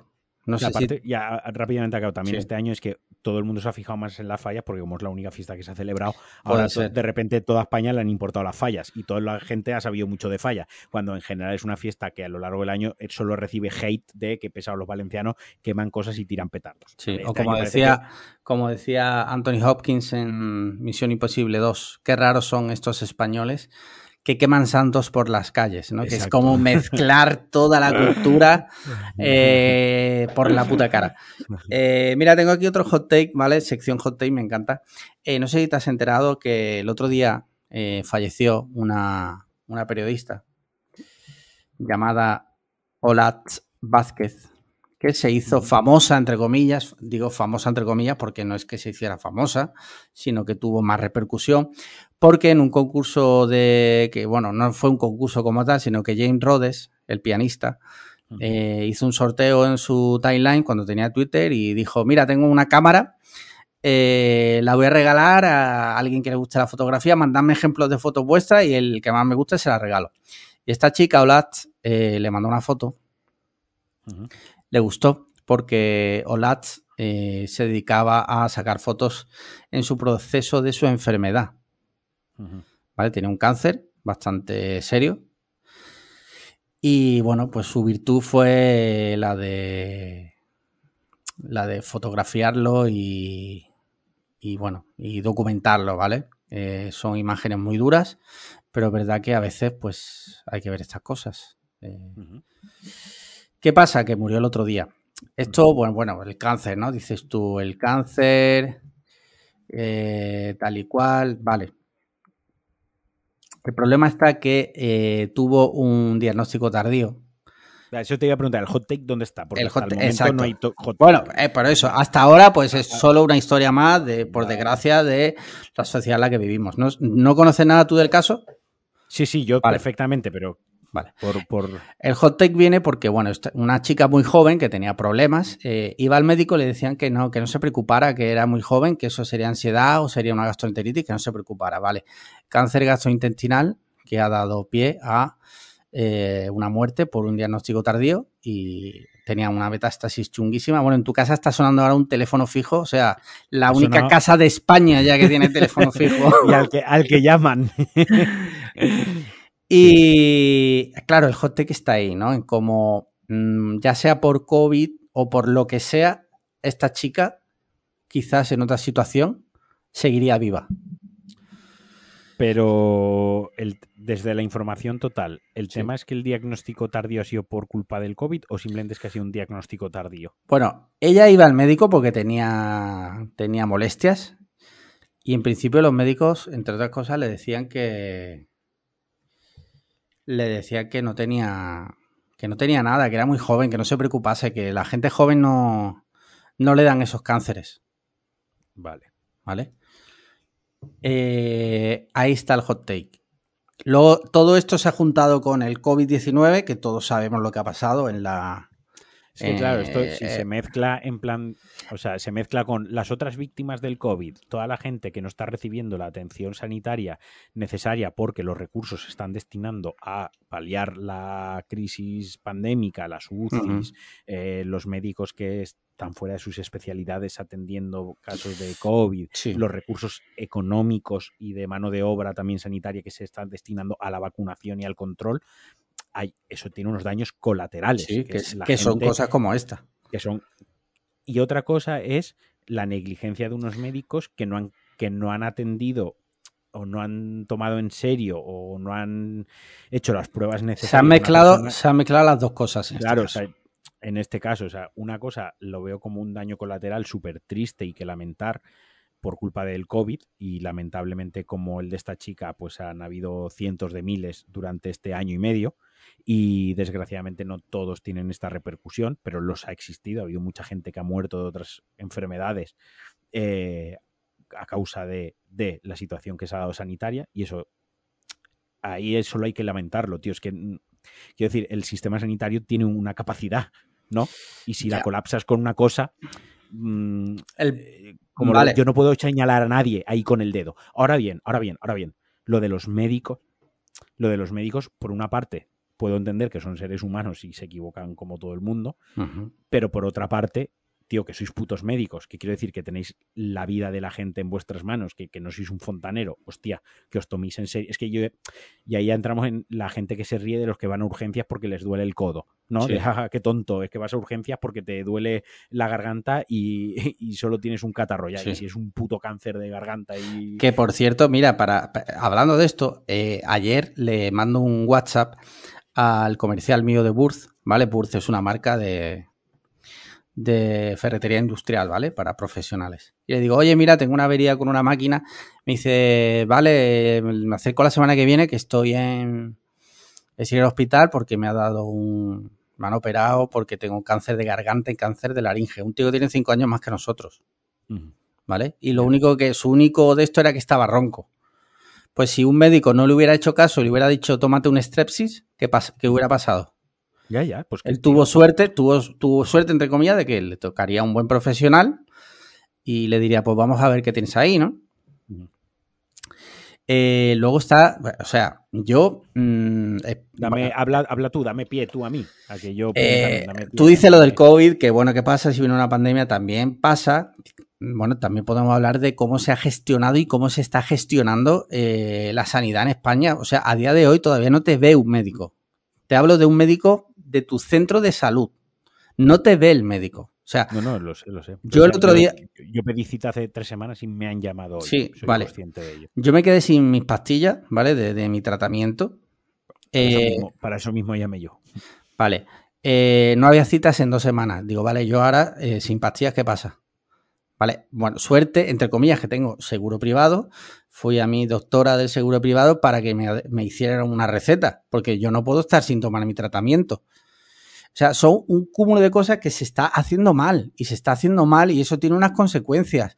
Eh, y me, me, da mucha tristeza pensar que al final, cuando esto acabe, todo esto que estamos aquí hablando, todas estas negligencias se van a quedar en nada. Porque tú crees que ahora se van a coger y van a investigar qué ha pasado con esta chica, con Olatz. Porque la justicia, la justicia sería ver quiénes han atendido a esta chica y quienes le dijeron que no tenía absolutamente nada sin ni siquiera prestarle atención. Eso sería lo justo. Y ver qué ha pasado ahí. Y, si, y si, hay una negligencia, pues, hay a la puta calle. A la puta calle. Yo creo que es mi postura. Es mi postura. A la puta calle. Porque no estás para ejercer tu profesión, lo siento. Lo siento. Yo no los, yo no conozco tanto la profesión de los médicos, no conozco tanto el gremio de la sanidad como para saber qué negligencias concretas o cuántos strikes o qué es lo que te hacen que directamente te inhabiliten. En España, en España eh, todo lo que sea funcionariado es prácticamente imposible que te echen. Ojo, he dicho que te inhabiliten para tu profesión. bueno, no he dicho solo que te despidan ojo, porque funcionario. Ojo, y que la mayoría Yo he dicho que lo despidan. Y, y, ojo, y tampoco vayas en el error que creer que todos los médicos o todos los sanitarios aquí en este país son funcionarios, que la gran mayoría, de hecho, están en bolsa. Vale. Ese es otra, pues, otro tema. Pues, por eso te digo, es que es más pues que se investigue. Todo eso, tío, todo eso. Todo eso hay que darle una solución, tío. O sea, no puede ser que siga muriendo gente, porque ya hubo otro caso en mitad de la pandemia de una mujer que tenía problemas del estómago y le pasó exactamente lo mismo, tío. Una mujer que era un poquito más mayor. Si yo estoy de acuerdo con, o sea, yo estoy de acuerdo contigo, se tendría que la gestión de todo y más después de un año y medio, que no es que pasase la semana pasada, debería ser bien diferente. Lo que no puede ser que a día de hoy, tío. Por ejemplo, a día de hoy, lo de que no hayan visitas físicas presenciales todavía, a no ser que el médico, o sea, a ti te llama, o por lo menos mm, aquí, te llama el médico, tú le cuentas, y si él o la médica, la doctora, cree que estás para verte, te dice, vale, pues ven a la consulta. Ya. ¿Vale? O sea, mm, y me da igual, eh, no, porque ahora los médicos es que prefieren esto porque así van mejor de ti. Me da igual, me da igual. No, lo peor de todo, que se, según yo he hablado con otra gente y médicos, los médicos en realidad el sistema de ahora no lo quieren. los médicos prefieren ver a los pacientes. Tú sabes el coñazo que es llamar por teléfono uno por uno, una lista ahí terrible. Ahora me lo cogen, ahora no me lo cogen, ahora te escucho, ahora no te escucho. Dime qué me has dicho, espera, tómate nota, ¿sabes? Y que aparte que luego el, tema con, yo por ejemplo con mi doctora, ¿no? Sí. Eh, ahí hay un tema de, empatía humana también. mi doctora claro. me, conoce, yo la conozco a ella, me ve la cara, me habla Sí, que a lo mejor por teléfono no sabe en ese momento quién eres. Y, que, por ejemplo, pides cita eh, para que te llamen y a lo mejor te llaman en un momento que estás eh, pegando tremendo giñón en el cuarto de baño y en ese momento hablas ahí con la doctora, eh, hola, mira, no me queda diazepam y estás ahí aguantando para que no escuche el clotet, el ¿Sabes? Así le decís en valenciano, ¿cómo, cómo es? clotet. Clotet. Clotet, ¿sabes? Ahí poniendo papel higiénico en el agua para que cuando caiga no lo escuche. Claro, es que son muchas cosas. Cuando yo voy al médico, yo por lo menos tengo la tradición de cuando voy a ver a mi doctora, yo voy súper duchado, aseado, cambiado, ¿no? Por si me dice, pues te voy a ocultar, no sé, una cosa de toda la vida. sí, que cuando te decía tu madre, cuando te decía tu madre no vayas con los calzoncillos con, agujeros por si te pasa algo, ¿no? ahí está, eso es el ritual de. Y, también, pues eso, la empatía de, de, un ser humano tratando a otro, ¿no? De, sí que es necesario ese contacto físico. A mí es que todo esto, y que no, no quiero que nuestros oyentes doctores, que sé que hay muchos, eh, piensen que estoy contra ellos, ni muchísimo menos, porque yo creo que los médicos, los buenos médicos, estarán de acuerdo con nosotros. O sea, porque creo, que, creo que lo que estamos diciendo entra dentro de toda la lógica. Los primeros que se quejan de la situación y de los medios y de cómo han estado trabajando estos meses son ellos que también han sido totalmente abandonados a su suerte, recordemos, en, marzo y en abril de 2020, sin mascarillas, con bolsas de basura y sin guantes. O sea, como la señora de Valencia, la vecina de Valencia. Eh, igual, pero trabajando. igual, pero trabajando, sí, sí, sí. Eh, entonces, a mí lo que me gustaría que la muerte de Olatz no, mm, que por lo menos sirviese para algo, ¿sabes? Bueno, pues si lo quieres con, muchas fuerza, con mucha fuerza, Internet dice que lo conseguirás. Eso es verdad, tío. Mira, mira este, el de Amazon.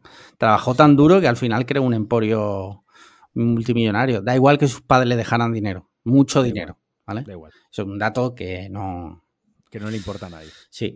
Eh, mira, no tengo más secciones, o sea, no tengo más. Eh, ya hemos hablado de todo. Si te parece, pasamos a videojuegos. ¿Tienes algo que comentarme? Bueno, porque el jueves tenemos. tenemos un anuncio. Sí, sí, sí. Tenemos un anuncio que hacer. En, en directo.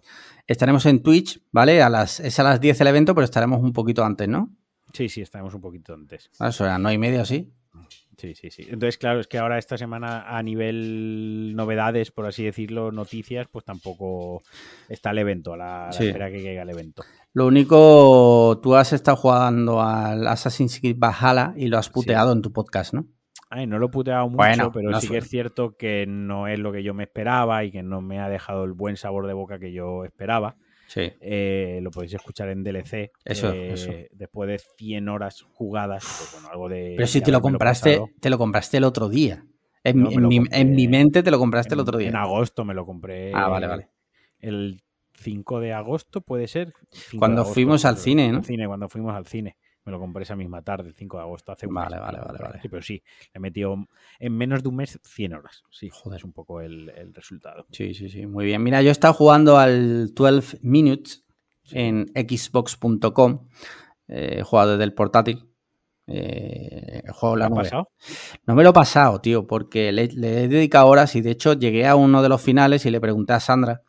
Digo, ¿este es el final o hay más? Dice, no, no, tienes que seguir. O sea, hasta que no te salgan los créditos, no has terminado. Digo, vale.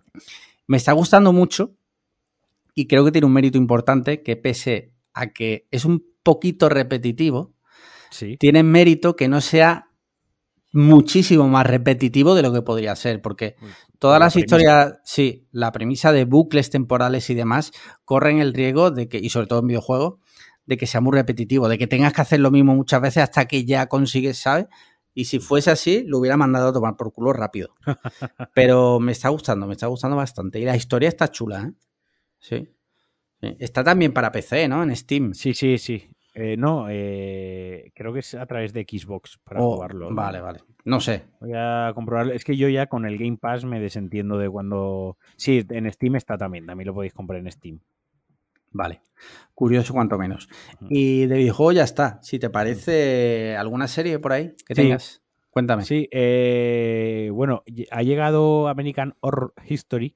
A Disney eh, Plus, ¿no? A Disney Plus, eh, al completo.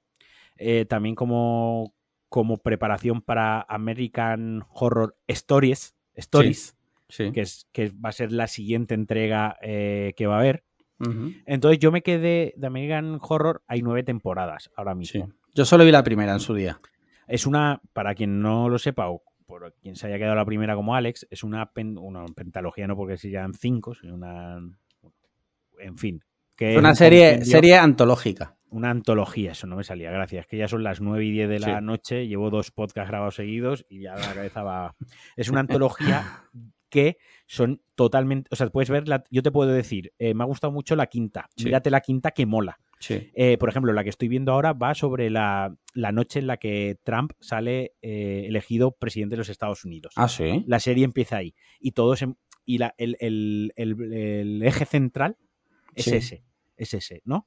Sí por ejemplo, que a ti a lo mejor eso te mola. sí, sí, me llama, me llama. Te, llamo eso y te, llama. Ahora a lo mejor te digo que he visto una, la del Hotel Encantado de Los Ángeles, que era un hotel encantado y a lo mejor esa te llama menos, por ponerte un ejemplo, ¿no?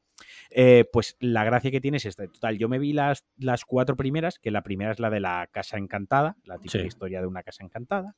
La segunda era en Nueva Orleans, una historia de, brujas y vudús. La. No, perdona, perdona, no. La segunda era Asylum, era en un manicomio. Ah, sí, sí, sí. Sanatorio mental. Chulísima. Sí, que manicomio es una palabra ya obsoleta. Perdón. No, no, pero. La. La, pero, pero no es obsoleta porque es un manicomio, porque es de época. Ah, claro. Una serie de época. En esa época era un manicomio. Cierto, cierto, cierto. Toma, más polla. Eh, la, la, tercera es la de Nueva Orleans, de las brujas contra las, las vudús. Y la cuarta es donde yo abandoné. Es una que se llama Freak Show. Sí. Y va sobre el circo de los horrores. Yo vi un capítulo de esa temporada un día. A mí esa no me gustó. Entonces yo ahí abandoné porque yo dije, vale, esto es lo típico, que aquí es el punto de inflexión de la serie donde todas las series antes o después decaen. Y en esta no me van a pillar. Pues fui tan gilipollas que la abandoné. Eh, la he retomado justo donde lo dejé a partir de la quinta temporada, porque como digo, como digo, no hace falta ver las anteriores. O sea, la del circo, no, la, vas a ver la del circo? Sí, sí, yo la vi, la vi, la vi. Ah, vale, perdón, perdón. La vi y al acabarla dije, ya no, ya no sigo con ah, esta El año que viene no me pillan. Eh, y el año, al año siguiente es cuando Lady Gaga protagonizó la del hotel, eh, que fue la prota. Me ha encantado. la siguiente ha sido una que es una inspiración clara de la bruja de Blair con Gran Hermano. ¿Vale? No, no digo más porque Sí, sí, sí, sí. No quiero decir más, es de una granja encantada, ¿vale? Eh, y es un docu es un docu-reality falso. O sea, tú lo que estás viendo es como si tuvieses puesto un docu-reality. De hecho, hacen pau tienen la entradilla de la serie, es como la del docu-reality, como si fuese el docu-reality ¿Cuál, Crime. ¿Cuál es? ¿Cuál es esa? Esa es la sexta. Hostia, pues esa me la voy a chupar. Esa es la sexta. O sea, tú lo pones y empieza. Eh, eso es el primer capítulo. Sale. Una cosa guay que tiene American Horror es que son los mismos actores durante las nueve temporadas interpretando diferentes papeles. Y toda la putísima serie, o sea, la, mantiene. Joder, ahora, pero estoy mirando IMD porque se me acaba de ir el, nombre. La, la, mantiene el putísimo Evan Peters, que es un actorazo del carajo, y Sara, y Sara Paulson, ¿vale? Sí. Esos dos son los que tienen 100 episodios y 95 respectivamente. Claro, salen prácticamente en todas las temporadas, pero casi todos los actores salen en todas las temporadas y lo que mola mucho es verlos en registros totalmente diferentes. O sea, el que es el villano en una, a lo mejor es el protagonista bueno en otra, ¿no? Eh, por ejemplo, la que, la que te estoy recomendando ahora, uno de los protas es eh, Guba, joder, este, el Guba Gubin Jr. Sí, sí. ¿Vale? Sí. Bueno, la cuestión, que sale, al principio sale pues los las personas reales hablando de lo que les pasó y luego la dramatización. Entonces, por cada personaje tienes dos actores. El actor que sería en la vida real y el actor que sería en la dramatización del docu del sí, sí, sí, sí, Está muy guay, está muy guay, porque te lo, toda la temporada es así. Toda la temporada es como si tú estuvieses viendo un true crime todo el rato. no, es como si estuvieses viendo American Horror History. Es como si estuvieses viendo un true crime. Pero con hay entrevistas y hacen hasta los las entradillas y de, los programas de entrevistas, los letreritos, todo súper currado. Qué chulo, tío, qué chulo. esa me ha encantado. El primer capítulo me dejó súper frío y Sandra me dijo, esa fue de mis favoritas. Míratela entera, que esa es de mis favoritas. y cuando ha acabado, he dicho, hostia, si no es mi favorita, es mi, después de la de Asylum, tiene que ser mi segunda favorita. y ahora ha empezado la que te digo, la de Coven, que se llama Coven, que es la, de, Donald Trump. Empieza en la noche electoral de Donald Trump, que gana Donald Trump. Vale. Y empieza a partir de ahí. Y la última es un slasher, un campamento slasher de los 70. qué guay, qué guay. Muy bien. Mira, eh, ¿has visto algo más de series? No, porque sabes que no soy de series, así que he, enganchado esta con toda la, toda la furcia, toda la furcia. La furia de mil mares. Toda la furia de mil mares, eso, y, la he visto del tironaco. Vale. Como Mira, te venía de jugar 100 horas al, al el, necesitaba ver Un cambio, un cambio, sí. Sí, sí, un ratito. Mira, yo sigo con, con con los basados, con Piggy Blinder. Me quedan. Los, los Serrano. No. bueno, los Serrano también están bastante basados. Don Diego Serrano y sobre todo Fiti eran Mister basados. El caso es que me quedan ya dos capítulos y la termino ya para siempre. Bueno, para siempre hasta que saquen nueva temporada. Y hemos estado viendo también una especie de reality de estos de de profesionales, uno que hay, uno que ha sacado Netflix de una familia que se dedica al negocio inmobiliario en París. Sí. Eh, en, inglés se llama la agencia. Bueno, en inglés se llama la agencia, no, de agencia. Eh, no sé cómo, no recuerdo cómo la han llamado aquí, pero vamos, con la descripción que he dado es súper fácil encontrarla. Está bastante chula porque, joder, se ven unos pisos en París, tío. se te va la puta olla, ¿eh? Está guay, está bastante guay. Luego la familia tienen bastante carisma, pese a ser eh, franceses. Está chula así como para entre capítulo y capítulo de serie, te pones un capítulo de esto que como que te limpia un poquito el cerebro porque los realities ya se sabe. Y nos está gustando. Y bueno, la isla de las tentaciones que empezó anoche. Sí, pero es que hubo un... Bueno, ahora cuando escuchen esto ya habremos visto dos capítulos. El segundo capítulo. Sí, sí, sí. De todas formas, el capítulo del lunes fue un poco presentación. Y lo bueno. jugaron ahí un poco. Sí, sí, bastante, bastante. Fueron bastante hijos de puta. Y, y, hoy, en teoría, empieza lo que es el programa como tal, ¿vale? Cuando nuestros oyentes lo escuchen, ya habrá ocurrido lo que sea. Eh, pelis, ¿has visto algo? Yo no he visto ninguna no, No, yo no he visto ninguna. ¿Tampoco? Tampoco, tampoco. Me he puesto con la serie y he estado currando y a mis cosas, tío. Vale, vale, vale. He estado sacando la semana pasada, saqué todos los días saqué Pulsa Start, grabé dos veces contigo, eh, grabé un DLC de dos horas yo solo. Eh, de locos. Estuve, estuve acabando el Assassin's Creed Valhalla, quiero decir, he ido todas las mañanas, toda la mañana voy a gimnasio. O sea, mi tiempo ya es, no me da tiempo ya para. Te veo, te veo altamente basado, my man. Lo estoy altamente cansado. Salí de fiesta que hacía, salí de fallas, o sea, que la vida no me. Una resaca el domingo, tío. Normal, es que ya tienes una edad, amigo. Lo pasé muy mal el domingo. Ya tienes una edad. pues me gustaría terminar el podcast hablando de música, que casi, casi nunca hablamos de música, y es que eh, Drake, el, cantante más guapo del mundo, el, mejor vestido, eh, mi ídolo, mi amigo, mi, mi todo, ha sacado un nuevo disco ¿vale? Que es top 21 en Apple, en Apple Music, o sea, las canciones han copado el top, o sea, eh, no hay otra canción en el top que las de Drake. Las 21 primeras canciones es el álbum. Eh, correcto, correcto. Fíjate si es bueno. Y el disco se llama eh, Certified Lover Boy, ¿vale? Es, eh, está siendo criticado por un oyente del podcast eh, que ha venido aquí además. Eh, está siendo duramente criticado. A mí me ha, encantado. Tiene colaboraciones muy, muy buenas. a mí me flipa, ¿eh? Y me ha encantado. O sea, tiene canciones que para mí automáticamente se convierten en, el top de Drake. como por ejemplo Papi's Home, una que se llama Fountains. Luego tiene otra que se llama Knife Talk. me encanta. O sea, me encanta. yo tengo que decir que a mí Drake, lo que es Drake, lo tengo un poco atragantado. Lo que es el. El concepto, ¿no? La persona. La, persona no porque no la conozco, el personaje, que es lo que veo. lo que he visto a lo largo de todos estos años. Sería más correcto. No me, no me gusta, no me, no me transmite buena vibra. No te dice, eh, no te aporta nada positivo, ¿no? le veo algo oscuro. Eh, y no me refiero al tono de piel, en general lo veo. Sabes que no es 100% negro, es mestizo, su madre es blanca y es judío además y luego dirán, luego dirán que yo soy racista, que yo soy fascista. O sea, uno de mis artistas favoritos es un judío medio negro. En fin, eh, la cuestión, a mí no me cae bien y no por esos motivos. Simplemente que no me transmite buena vibra. Pero su obra, o sea, sus álbumes, en general, su música, me flipa.